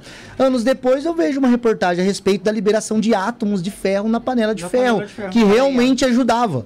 Então que- quem que era o ignorante ali então? Pois é. Então era como claro que era eu. Informação, né? Pois é, Começou, entende? Não, não tinha é, esse, esse estudo. Não, é a brincadeira que eu sempre né, faço, né? Solta você, super racional, né? O córtex novinho em folha e solta um cachorro no mato. Os dois com dor de barriga. O cachorro come a erva que cura e você come a planta que mata. Quem é mais burro? É, você. então, na verdade, esse É conhecimento instintivo, esse conhecimento herdado aí do sangue, né? O culto do sangue que a gente fala, cara, a magia ela é intrínseca à alma humana, ela tá conectada com uma sabedoria ancestral. É muito maior. Não é pra live de hoje, mas é dia eu queria falar também disso. É, E tem muita coisa que a gente não imagina que seja magia, e é magia, na verdade, né? Porque é realmente aquilo que você falou ali, né, Magurk? É um negócio que funciona. Uma vez eu vi uma história que eu não sei nem se é verdade ou não, que era sobre um indígena, que era o seguinte, cara. Quando eles falavam aqui assim, ah, o, o, índio, se você tiver com dor de cabeça, você tem que procurar uma pedra redonda e cuspir nessa pedra. Que vai passar. E aí os caras realmente faziam isso. Os caras iam lá, procurava a pedra redonda, Cuspia. pra cuspir na pedra e realmente curava a dor de cabeça dos caras. Só que, meu, é- era o processo dele se distrair, procurar essa pedra ali que fazia ele Uhum. se livrar daquela dor ali, daquele, daquele, daquela talvez preocupação que ele tinha com alguma coisa que trazia aquela dor ali pra cabeça Sim, do sim, cara ali. sim. Mas eu acho que não deixa de ser uma magia isso aí, né? Cara, é esse, esse o detalhe. As pessoas associam o conceito de magia unicamente, já falei isso no podcast aqui também. O pessoal as- associa o conceito de magia, eu estou com o hobby, com a roupinha, né, do meu time preferido, e aí eu tô com a baqueta, eu tô com o cálice, eu tô com o altar, e eu tenho uma divindade, e a pessoa entende magia unicamente nesse contexto, e ela é muito mais ampla e muito mais útil. Se você pegar o Crowley, por exemplo, na definição, ele fala que todo ato intencional é mágico. Se eu falo bom dia pra você com o intuito de receber um bom dia e você me fala bom dia, eu realizei magia. Ah, mas isso aí é idiotice, Magog. Pelo amor de Deus, o, o Crowley viajou nisso aí. Cara, magia é a ciência de mudar a realidade. Então, você tratar bem uma pessoa e a pessoa passar a te tratar bem não é magia? Não, não, não trabalhei no campo mental dela, não trabalhei no campo emocional dela. Então tem muita coisa muito mais moderna, como a própria a PNL, a hipnose, todos esses conceitos de alteradores de consciência, ressignificação de realidade, tudo isso a gente também pode entender como um aspecto mágico também, ferramentas mágicas também. Entendeu? Então não dá pra você ficar achando que magia é só evocar espírito, cara, ou ficar vendo figura de luz, isso é viagem, entendeu? Existe ali um, um- um- uma educação ali do, do próprio cérebro ali, que é uma magia que você tá fazendo com você mesmo pra conseguir suas coisas ali, né? Claro, velho, claro, sem dúvida. Lembra que eu comentei, acho que você tava lá fora na hora, que o Olifas Levi fala nas preparações do Dogma Ritual, ele comenta bem claro que toda palavra falada não seguida de ações é uma palavra mentirosa, é uma palavra é, ócio, preguiçosa. Ou seja, o mago é aquele que fala e vai fazer, entendeu? Por isso que como ele, ele dá como sugestão é que o cara faça a baqueta como? Levante às quatro da manhã, caminhe por 5, 10 quilômetros, ache uma árvore frondosa, lhe corte com um único corte, e ela seria um instrumento da baqueta mágica, seria um instrumento da vontade. Mas por que vontade? Porque ela é um símbolo do esforço externo que eu fiz. Então, olha que interessante. A baqueta é real? Cara, toda vez que você olhar para aquela baqueta, você vai lembrar da, da guerra que você teve que fazer para conquistar ela. E aí, uma parada que eu, que eu posso falar com propriedade no mundo da luta. Cara, você vai saber se o cara é lutador pelo histórico dele, é nariz amassado, canela fundida. Então você vai ver pelas cicatrizes que ele passou. Quem vem do Gil aí vai ter muitas vezes essa orelha mais dura, ela acaba estourando. Então é parte da história do cara. Cicatrizes, ou scar, faz parte da história do homem. Homem sem cicatrizes é o que o Otaviano Costa falava. O homem que passou pela vida e não sofreu, não se pode dizer que foi homem. E muito menos que viveu. Exatamente. É isso aí, cara. É, a, a magia é viver, cara. A magia é viver. É, é igual aquele, aquele ensinamento. Ensinamento não, né? Aquele. A, a ideologia dos caras, dos vikings, né, cara? Que eu acho interessante pra caramba, né? Os caras de, brabo. de ir pra Valhalla, né? Uhum. Que, meu... Ela tinha que morrer com a espada na mão. Exatamente. E aí, se o velhinho tivesse lá na cama, nos pelegos, eles botavam a espada na mão do velhinho na hora pra ele morrer com a espada. Mas na aquele, mão. aquele lance ali transformava os caras em- Sim, sem medo sim. nenhum de morrer, velho. O cara, Os caras os O cara queria viver como herói, né, cara? Os É, caras é a, viviam é a- como herói, é né? a piada que eu falo, né? né? O Thiago chegou no momento certo. Né? A gente fala que muitas vezes a gente pega um crente, um evangélico, alguém que tem esse ideal cristão, e aí o cara fala, pô, todo mundo quer ir pro céu, mas ninguém quer morrer, né? É. E aí você, aí o cara critica o homem bomba lá. Cara, talvez aquele cara acredita pra caralho que ele vai ter as virgens. Talvez o, o viking lá, esse cara tinha certeza que morrer como herói, esse cara tinha certeza que ele ia pra, Então, pra aquela sim. região, mas, entendeu? a, mas a gente vê ali um ensinamento que a derrota pode ser uma vitória também. né? Porque, se- porque a questão era morrer lutando É. e não ganhar. É, não é ganhar. É a covardia Não, mas- que não dava o direito Mas, pro cara. Olha só, de certa forma, o guerreiro solitário que se levanta contra todo um exército, ele já venceu. Já é venceu. invencível. Exato. Os caras podem encher ele de flecha, mas. Vocês né? podem quebrar meus ossos, mas... Mas- não podem quebrar minha alma, É, velho. Entendeu? E outra, eu queria fazer uma observação que o Magog fez uma, uma pontuação que eu acho muito importante, que é a magia dá trabalho. E que justamente o sacrifício, porque às vezes eu vejo as pessoas querendo otimizar um ritual ou pular certas partes, mas por que que eu tenho que fazer nesse horário ou por que que eu tenho que fazer do jeito mais difícil? Porque é do jeito difícil que você dá de si mesmo e coloca a si mesmo na obra. E portanto, essa baqueta que o cara caminhou, saiu ao amanhecer, foi procurar um galho de aveleira, tentou Isso. cortar na hora certa com um golpe certeiro, com uma faca virgem. Pô, olha a mão de obra. É, é que nem uma gincana o negócio. Então, quanto mais difícil, mais pontos vai dar. Agora, o cara diz assim, não, vamos dizer, em vez de eu fazer o que o Magog falou, eu vou comprar na internet uma baqueta americana do Harry Potter. Pois é. Pô, sabe? Aí ele vai dizer, não, mas custou 300 dólares. Ela deve ser mágica. Não, meu filho, ela tá custa, no- não interessa. Não tá no instrumento, tá no Não tá no- operador. Isso, Você não sabe exatamente. atirar, meu irmão. Pode te dar uma metralhadora, você não consegue nem acertar. Porque quem já viu o tiro de perto, quem já deu tiro, sabe que se você não tiver um ombro para um, pra um fuzil adequado, você arrebenta teu ombro e não acerta porra nenhuma. Então, não é quem, não é só o material que você tem na mão, é o cara que você se torna. Todo mundo pensa que o, que, que o legal pros caras, que o foda é subir no palco lá no bodybuilding e mostrar o corpo, ou subir no, no ringue, ou subir no tatame, Uhum. ou subir no octógono. Cara, a parada é difícil é acordar todo dia cedo e treinar todo dia, é fazer É dieta, o é, caminho, ver a galera. né? Porque o Caminho. problema é você ver a galera saindo de fim de semana, é você falar, nossa, mas eu gosto de tomar uma cervejinha. Porque todo mundo gosta, o cara quer tomar. Só que, entende? Então, na verdade, cara, é o cara que você se torna durante o processo Sim. disciplinado, vontade, coragem, autoconfiança. Porque isso que a arte marcial vem pra fazer. Tanto é que eu tenho, eu tenho uma websérie minha fazendo paralelos entre a arte marcial e as ordens de mistérios. Do- Por quê? Cara, tem um sistema de graduação, Sim. tem perseverança, tem disciplina, tem vontade, tem, um coragem. tipo de Bushido, de um Tem, tem. código de honra. tem um código de honra. Então tem todo esse rolê. Aí eu chamei o Del Débio, que também pratica Kung Fu. Uhum. Sim, aí chamei sim. vários caras do cenário pra gente conversar. E, cara, sem a gente combinar nada. Os caras chegaram na mesma conclusão. Cara, a arte marcial muda o cara. Uhum. Entendeu? A O Del Débio disciplina. veio aqui com o Foi o Vic Vanilla. Vic Vanilla e ele comentou: é, o Magog que fala, você quer ver um cara, você quer testar a Geburá, você quer testar o Marte mesmo? Ué, coloca o cara pra sair na porrada só ele e o cara, ninguém vai entrar. Lá dentro de uma jaula, e aí Sim. você vai ver até onde vai tua coragem. Pô, Magog, aí você exagerou. Eu vou além.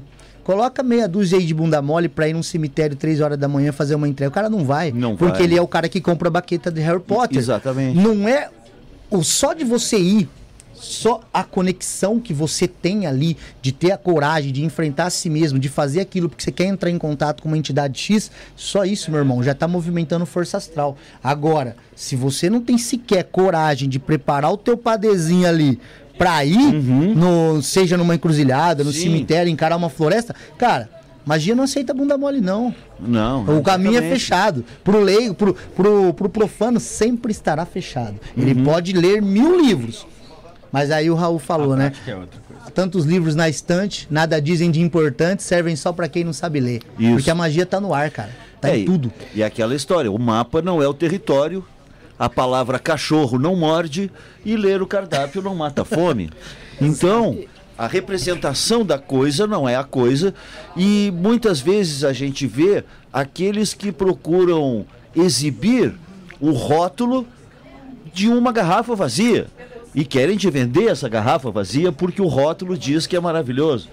E, e isso se aplica, penso eu, a muitas eh, suposições e muitas farsas ocultistas que, na verdade, não estão colaborando para a evolução espiritual de ninguém e sim simplesmente vendendo um produto ou tentando desenvolver uma narrativa própria que sirva à vaidade e, frequentemente, à ganância, à cobiça.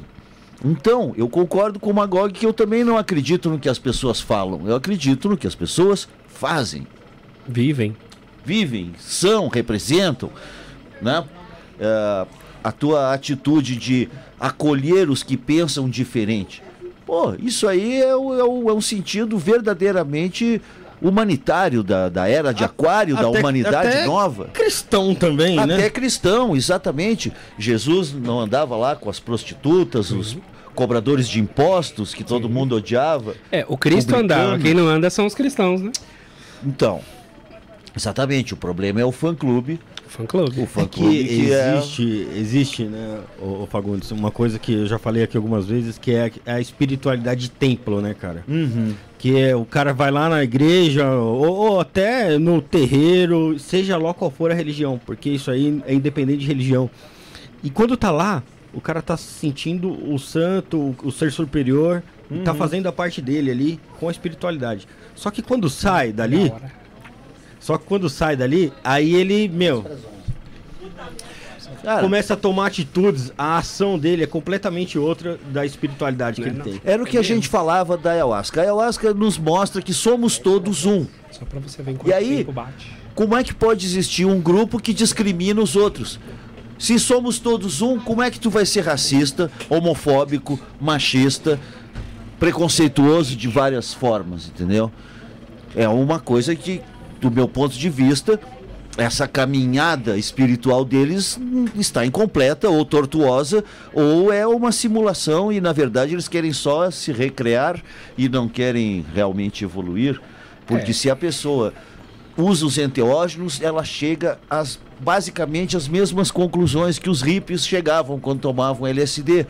Que a vida é um sonho de nós mesmos, que somos todos um, que o sofrimento era desnecessário, que a vida é um processo de amor, que tudo faz sentido e que tudo pertence a uma estrutura que é, em última instância, benévola que o, o mundo é, é o nosso lugar e que somos todos um e somos todos irmãos e Ô, tal, Fagundes. estamos todos sonhando. É aquela parada de sonho que se sonha só é só um sonho que se sonha só. Sonho que se sonha junto é realidade.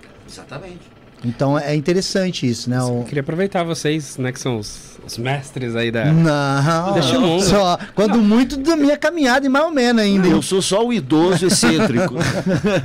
Mas falando dos profanos, ou dos leigos, ou dos bunda moles, né, como vocês mencionaram, é, mas pensando talvez também no cético e no ateu, por onde começar esse essa vida, a vida da magia, a vida do ocultismo?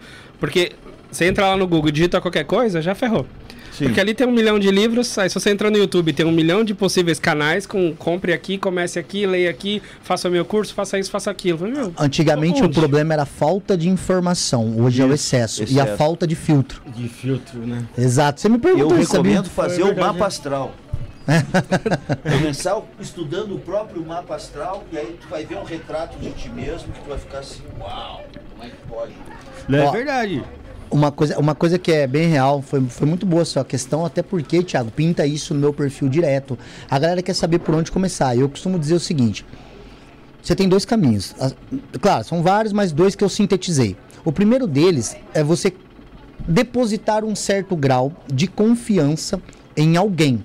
tá? Literalmente, alguém que te faça o quê? Não que te explique a doutrina, mas que te apresente assim, ó. Fulano, você gosta de que área? Meu, eu gosto de magia cerimonial. Eu queria entender essa parada de baqueta, queria entender esses negócios que vocês falam aí. Magic Cara, Coach. leia determinados livros. Você vai ler o Bardon, vai ler o Crowley, vai ler o Levi, vai ler o Papos. Aí você fala assim, cara, eu me identifiquei muito com aquele trabalho do Bardon. Entendeu? Magia é unicamente leitura? Não. Mas se você não tem nem vontade pra conseguir ler um livro, irmão, Não vai para outro lugar. Entendeu? Dois, Vai pro depois, BBB, né? depois que você começou a entender a parada aí, qual que é teu rolê, por que, que eu falo assim? Tem pessoas que querem já chegar e ser Dark Side Force, sou do mal, quero ser tal, o luciferanismo, satanismo, palomayombe, voodoo, é, jurema, catimbó. Cara, a primeira coisa, você tem que entender o que, que é a magia na antiguidade, o que, que é o princípio do animismo, o que, que é idealismo. A hora que você entendeu isso, aí você fala, cara, eu- eu gostei dessa parada de luciferianismo. Vou começar a estudar isso aí. Aí tem autores, por exemplo, Michael Ford, que é um bem atual, vivo aí. Você começa a ler esse cara, esse cara vai ter a Apoteose, que é um livro dele, a Bíblia do Adversário, que é um outro livro dele. Cara, talvez no meio do livro você fala, eu não tenho a ver com esse rolê aqui. Ou talvez você fale, não, isso aqui tem tudo a ver comigo. E não é incomum quando você está lendo um cara que você tem tudo a ver, ou uma doutrina que você tem tudo a ver, que é o chamado, que a gente fala, é você falar, mas isso eu já vivo. Aí você só está se descobrindo. Você está vendo no mundo que tem iguais a você. Você fala assim, mas cara, vamos supor, Liberós do Crowley. Todo homem tem o direito de viver pela sua própria lei, de comer o que quiser, de pensar o que quiser, de falar o que quiser, de escrever o que quiser. morrer como quiser. Isso daí faz alguma coisa irrazoável pra você, sem senso? Não. Não, não e não, correto? Cara, quando você lê isso, no máximo você diz assim, mano, isso aqui tem tudo a ver comigo. Isso aqui quer ser telemita? Ah, então eu já era. Eu sempre achei que as pessoas têm direito de escrever, falar e pensar. Pô, eu acho, eu acho anormal dar palpite na sexualidade do outro. Pô, você tem tudo a ver. Agora imagina só, se você começa a ler uma parada, você fala assim, cara, isso aqui não tem a ver comigo. Esse, esse tipo de trabalho, vamos por uma linha de quimbanda, cara, isso aqui eu não gosto. Eu acho que isso aqui eu ainda não entendi. Eu vou estudar outras coisas. Então, eu acho que o caminho você faz caminhando. Primeira coisa, escolhe uma linha que você tem mais afinidade, do que você quer aprender, começa a ler a respeito, conversa com pessoas que estão nessa área, tira a tua dúvida, cara. O mistério é inimigo da verdade. Não tem pergunta feia, não tem pergunta ruim, não tem pergunta que o ninguém tem título de mestre porra nenhuma. Quando muito eu sou mestre do meu caminho e olha lá. Cada um na sua jornada, você tem a tua, eu tenho a minha. O que pode ser real pra você pode não ser pra mim. O que te mata me fortalece e vice-versa, entendeu? Então, essa é a ideia, cara. Eu, eu, eu indico isso pra galera. Leia, observe os caras que já vivem esse rolê aí, vê se você tem a ver com a coisa e se não, muda. Você não é uma árvore. Entendeu? Sim. Legal. Essa é a dica. Tiago. Magog, Rafael, público de casa, agora é o último aviso para você que quiser assistir a próxima live. A gente vai estar encerrando essa aqui em no máximo 5 minutos, tá? Para você que quiser assistir a próxima live, torne-se membro do canal. Ao lado do inscreva-se, tem um Seja Membro. A partir de R$ 4,99 por mês, você já vai conseguir ajudar o canal, ter acesso a conteúdos exclusivos. Seu nome fica em verde aqui, igual Caminhos de Luz, Artigos Religiosos, que é do baralho aqui, Os Mistérios de Maria Padilha. Esse é um grande problema atual, comentando, com- conversando com o pessoal aqui sobre o, o- o tema que está sendo, tá sendo debatido aqui na mesa. Então o nome fica em verde. Agradecer ao Ricardo Polis, que virou membro também aqui agora há pouco. Rejane Siqueira, Vitor Henrique, Zana Zen, Paulo Furico, eh, Marina Buissa, Valéria Amaral. Faça como eles, tornem-se membro, porque vai ter uma live daqui a pouco numa, na playlist aqui do canal, só para membros, tá? É, daqui uns 15 minutos, onde o pessoal vai já, já, já fizeram, já tomaram o enteógeno, o enteógeno aí eles já vão vir na força do enteógeno, com a, com a força que a medicina traz. O Thiago aqui como a pessoa que administra, administra vai estar explicando melhor conforme as reações forem ocorrendo, né, Thiago? E vocês vão entender um pouco mais como é também. Assim, é um pitaco do que eu, eu trabalho lá no Templo Acachalon, do Thiago Alves. Então siga no Instagram também, Templo Acachalon. Procura lá, Templo Acachalon, tá? O Shalom é com S-H-A-L-O-M, tá? Templo Acachalon lá no Instagram. E você vai já conseguir ver lá quando vai ter ritual. Vai ter um ritual agora, se eu não me engano, no dia 25 de março, tô errado? 25 de março. Tô certo? Certo. 25 de março, Vai ter um ritual justamente falando sobre os animais de poder. Siga o Alcachalon, você que tem curiosidade em relação a enteógenos, tá sentindo o chamado da ayahuasca, do rapé, da sananga, é, da psilocibina. Você que sentiu um chamado, sentiu que tá na hora de, algum- de procurar alguma coisa diferente. Arro- Arroba templo Ocachalon no Instagram. Telefone de vocês, ô Thiago, você sabe dizer? Se você não sabe, eu sei. Ô. Filipão, tem gente perguntando ainda na live aí, tá? No chat, que não tá conseguindo se tornar membro por questão de Do- página, cartão, sei Tá, lá. eu vou explicar uma coisa pro pessoal também. Ó, antes de explicar, eu vou passar o telefone do Alcachalon é o 95120 6534, então 95120 6534. Vou repetir de novo, gente. 95120 6534. Fechou? Entre em contato com o pessoal do Acachalon. Você vai ficar. Já fica sabendo, você entra no grupo lá, porra. A gente tá no grupo, grupo legal pra caramba. Arroa Claudinei, é, Tico, é o pessoal tudo lá conversando pra caramba. Filipão, lembrando que eu já tomei já e tô, expect... tô na expectativa. Ah, tá falando com a Marina lá fora, pra quando vocês vierem, é lógico, bater data, né, de vir, porque é mais ou menos sempre no Vem, final não sei se é semana. Não, vou ver semana que vem. Eu dou É, vai- palestra dia 18 no simpósio aqui. Eu sei, o Jorge também vai estar, o Jorge Jorge, Flores. vai estar uma É, galera. vai ser bem interessante Dark também. Side Force. Então, é... E outra coisa, Fala. Felipe, pra quem tá assistindo essa live que não tá ao vivo, depois gravado, também pode se tornar Sim, membro e verdade. vai ter acesso É lá ao conteúdo também É aí da, do que a gente Sim. já tá gravando no futuro É, aqui. O que você... É, no passado, na verdade. né? No passado, no na passado da pessoa agora e no nosso futuro Nosso de agora. Caraca. Olha como... é- Acho que bateu. Que bateu. Eu já não tô conseguindo mais seguir a, A gente não tomou nada. Caraca, bateu aqui, velho. Não tô seguindo mais, ô Thiago. O que tá acontecendo? É muito forte, cara. Muito forte. Pô, não consegui mais. É o nosso futuro, que é o passado quem vai É o assistir passado que vai depois. assistir depois. Até na água. Os caras colocaram na água. Não é possível pra mim. Então, galera, é o seguinte, pra você que tem o iPhone, iOS, sistema iOS, e não tá conseguindo se tornar membro, você vai lá no você vai lá no seu, entra no navegador do seu iPhone, é, procura a versão para computador, tá? Tem ali nas opções versão para computador, versão desktop, pode passar, cara, pode sentar ali se quiser. Versão desktop, versão para computador. Entra no seu YouTube, loga e aí você consegue fazer aí a se tornar membro do canal, porque existe um problema entre o próprio YouTube e a Apple que não existe o seja membro para o para quem tem para quem tem iPhone. Enfim, você que tem iPhone pode seguir por esse caminho, você consegue se tornar membro, tá bom? E como o Rafael bem falou, você que tá assistindo essa live agora, no nosso passado, ou seja, depois que a live já passou, você pode se tornar membro do canal e assistir a live que vai acontecer. Também vai fazer parte do passado, mas é nosso futuro. Que vai acontecer daqui a pouco com já na força do enteógeno, na playlist só para membros. Fala, Bruno. Se for fechar, avisa acabar. Ô, claro que eu vou avisar, vou avisar todo mundo, vou avisar feliz. Manda o pessoal vir, pode vir que Manda, a gente manda, vai fechar. manda, manda vir que... Manda vir que a gente vai fechar. Paulo Moser se tornou membro, Douglas Carvalho também aqui, membro do canal agora. É, é isso aí, galera. Vamos lá que a gente já vai vir pra fechar a live. Fagundes vai sentar ali. É, Senta a aqui, Bárbara Bárbara. vai sentar aqui no lugar do Rafael.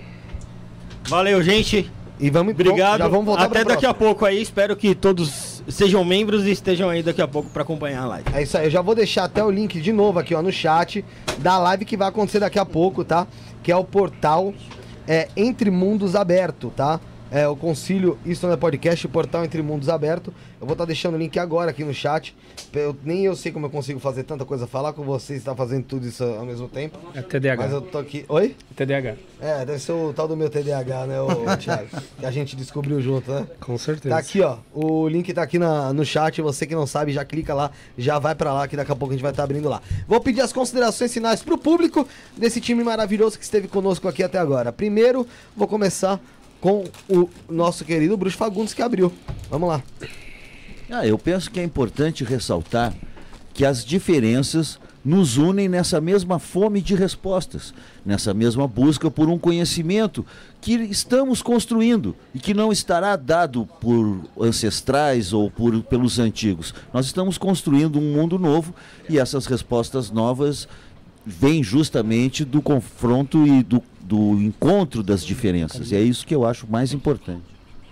Show de bola, obrigado Fagundes. Daqui a pouco a gente volta aí. O Fagundes, eu sei que ele já vem. Já vem treinado. da vem última vez, é, meu filho. O Magog já, viu- já, viu, que- já viu que bateu também. Não, bateu aqui já. Falaram umas datas, eu não consegui pro futuro. Eu acho que eu tô lá ainda. Bárbara Sandrini, astróloga. É, Estudante de oraculista, sim. estudante de filosofia, muito obrigado pela participação nessa primeira parte. Suas considerações finais. É, eu quero agradecer a todos que assistiram até aqui, a- aos meus amigos e amigas, irmãos e irmãs do Astrologando, a todas as pessoas que me seguem, meus mestres, meus irmãos, meus amigos, são muitos, mas todos estão dentro do meu coração. Obrigada pela participação, do fundo do meu coração, do fundo da minha alma.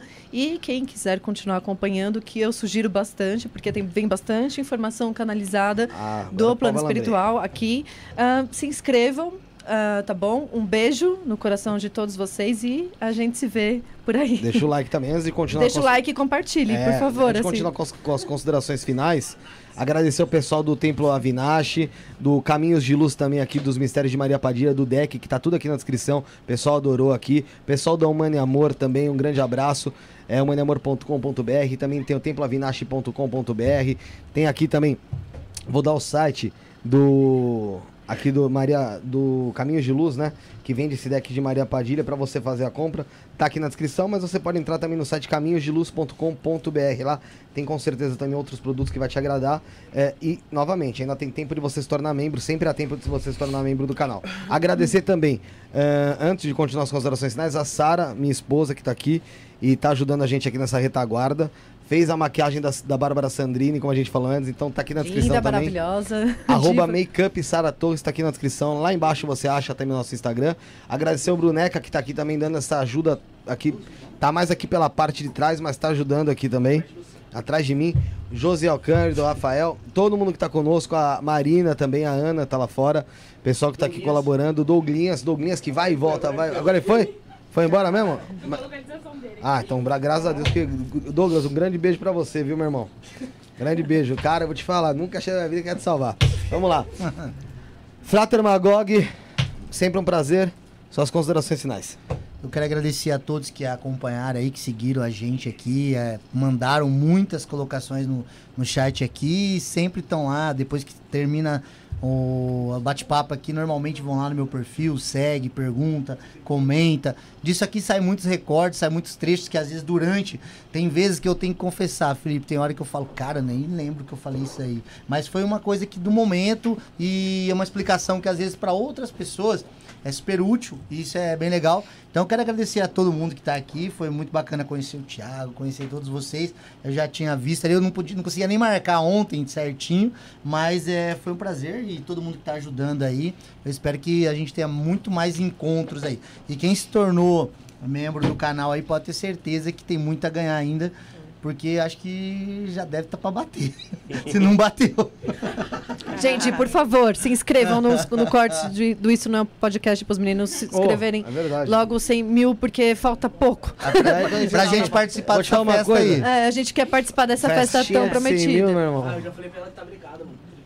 O quê? Pra Bárbara que tá brincada a festinha de 100 mil. Ah, tá brincado, mas a gente faz um outro tipo de festa. Não pode, pode ser aquele, daquele que a gente É só uma planejou. balada no busão. É, uma balada. Não, mas a gente vai fazer alguma coisa legal. Vamos lá. É...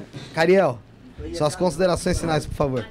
Agradecer então a todos que nos acompanharam até aqui e também aos novos membros. Agradecer Felipe, agradecer toda a equipe do Isso Não É Podcast pela participação. Para mim é sempre uma escola, é sempre uma troca de energia incrível. Quero agradecer também as pessoas que seguem o Oráculo Cariel. Um beijo a todos vocês e gratidão imensa, gente. É isso. Show de bola. Obrigado, Cariel. Thiago Alves, arroba Templo Oca Shalom. Kim qualquer? Teu Kim? Te peguei, hein, porra. Não tem Instagram, irmão. 129? É isso 121. mesmo. Vai. Isso. Suas considerações finais, meu irmão Thiago Alves. Gratidão enorme a cada um de vocês, amigos, irmãos aqui dessa partilha incrível. E eu gosto sempre de frisar que eu não tô aqui para ditar nenhuma nova verdade, nem para dizer um novo caminho, mas se por algum motivo, em algum aspecto, você se identificou com a verdade que eu disse, com a forma com que eu disse, ou com o caminho que eu prego e quiser se achegar a essa egrégora, é só me procurar, é só saber onde a gente está. E é uma voz, né, clamando no deserto para você que é diferente, para você que é inadequado, para você que é esquisito, que é estranho, que não cabe mais nas igrejas ou nos templos ou sobre os dogmas de uma religião X, Y, Z. Vem na minha que dá para piorar. Mas vai ser super legal. Arroba Templo Oca Shalom no Instagram. É, olha aqui, ó, o gamer GHZ falou aqui, ó, eu me tornei membro mem- mesmo estando apertado de grana. Uns minutos depois recebi um pagamento inesperado. Ô, Glória. Aí, ó. Arro. É o universo, o universo conspirando. Eu ouvi um glória. Eu ouvi um Glória. O universo conspirando pra você se tornar membro do canal. Galera, daqui uns 10, 15 minutos a gente tá de volta. Pra agora, aí sim, o pau vai lambrar. Já deve ter batido a força em quem tem que bater. Daqui a pouco estaremos de volta. Somos o início, o fim e o meio. Já, Fomos. já sabe quantos que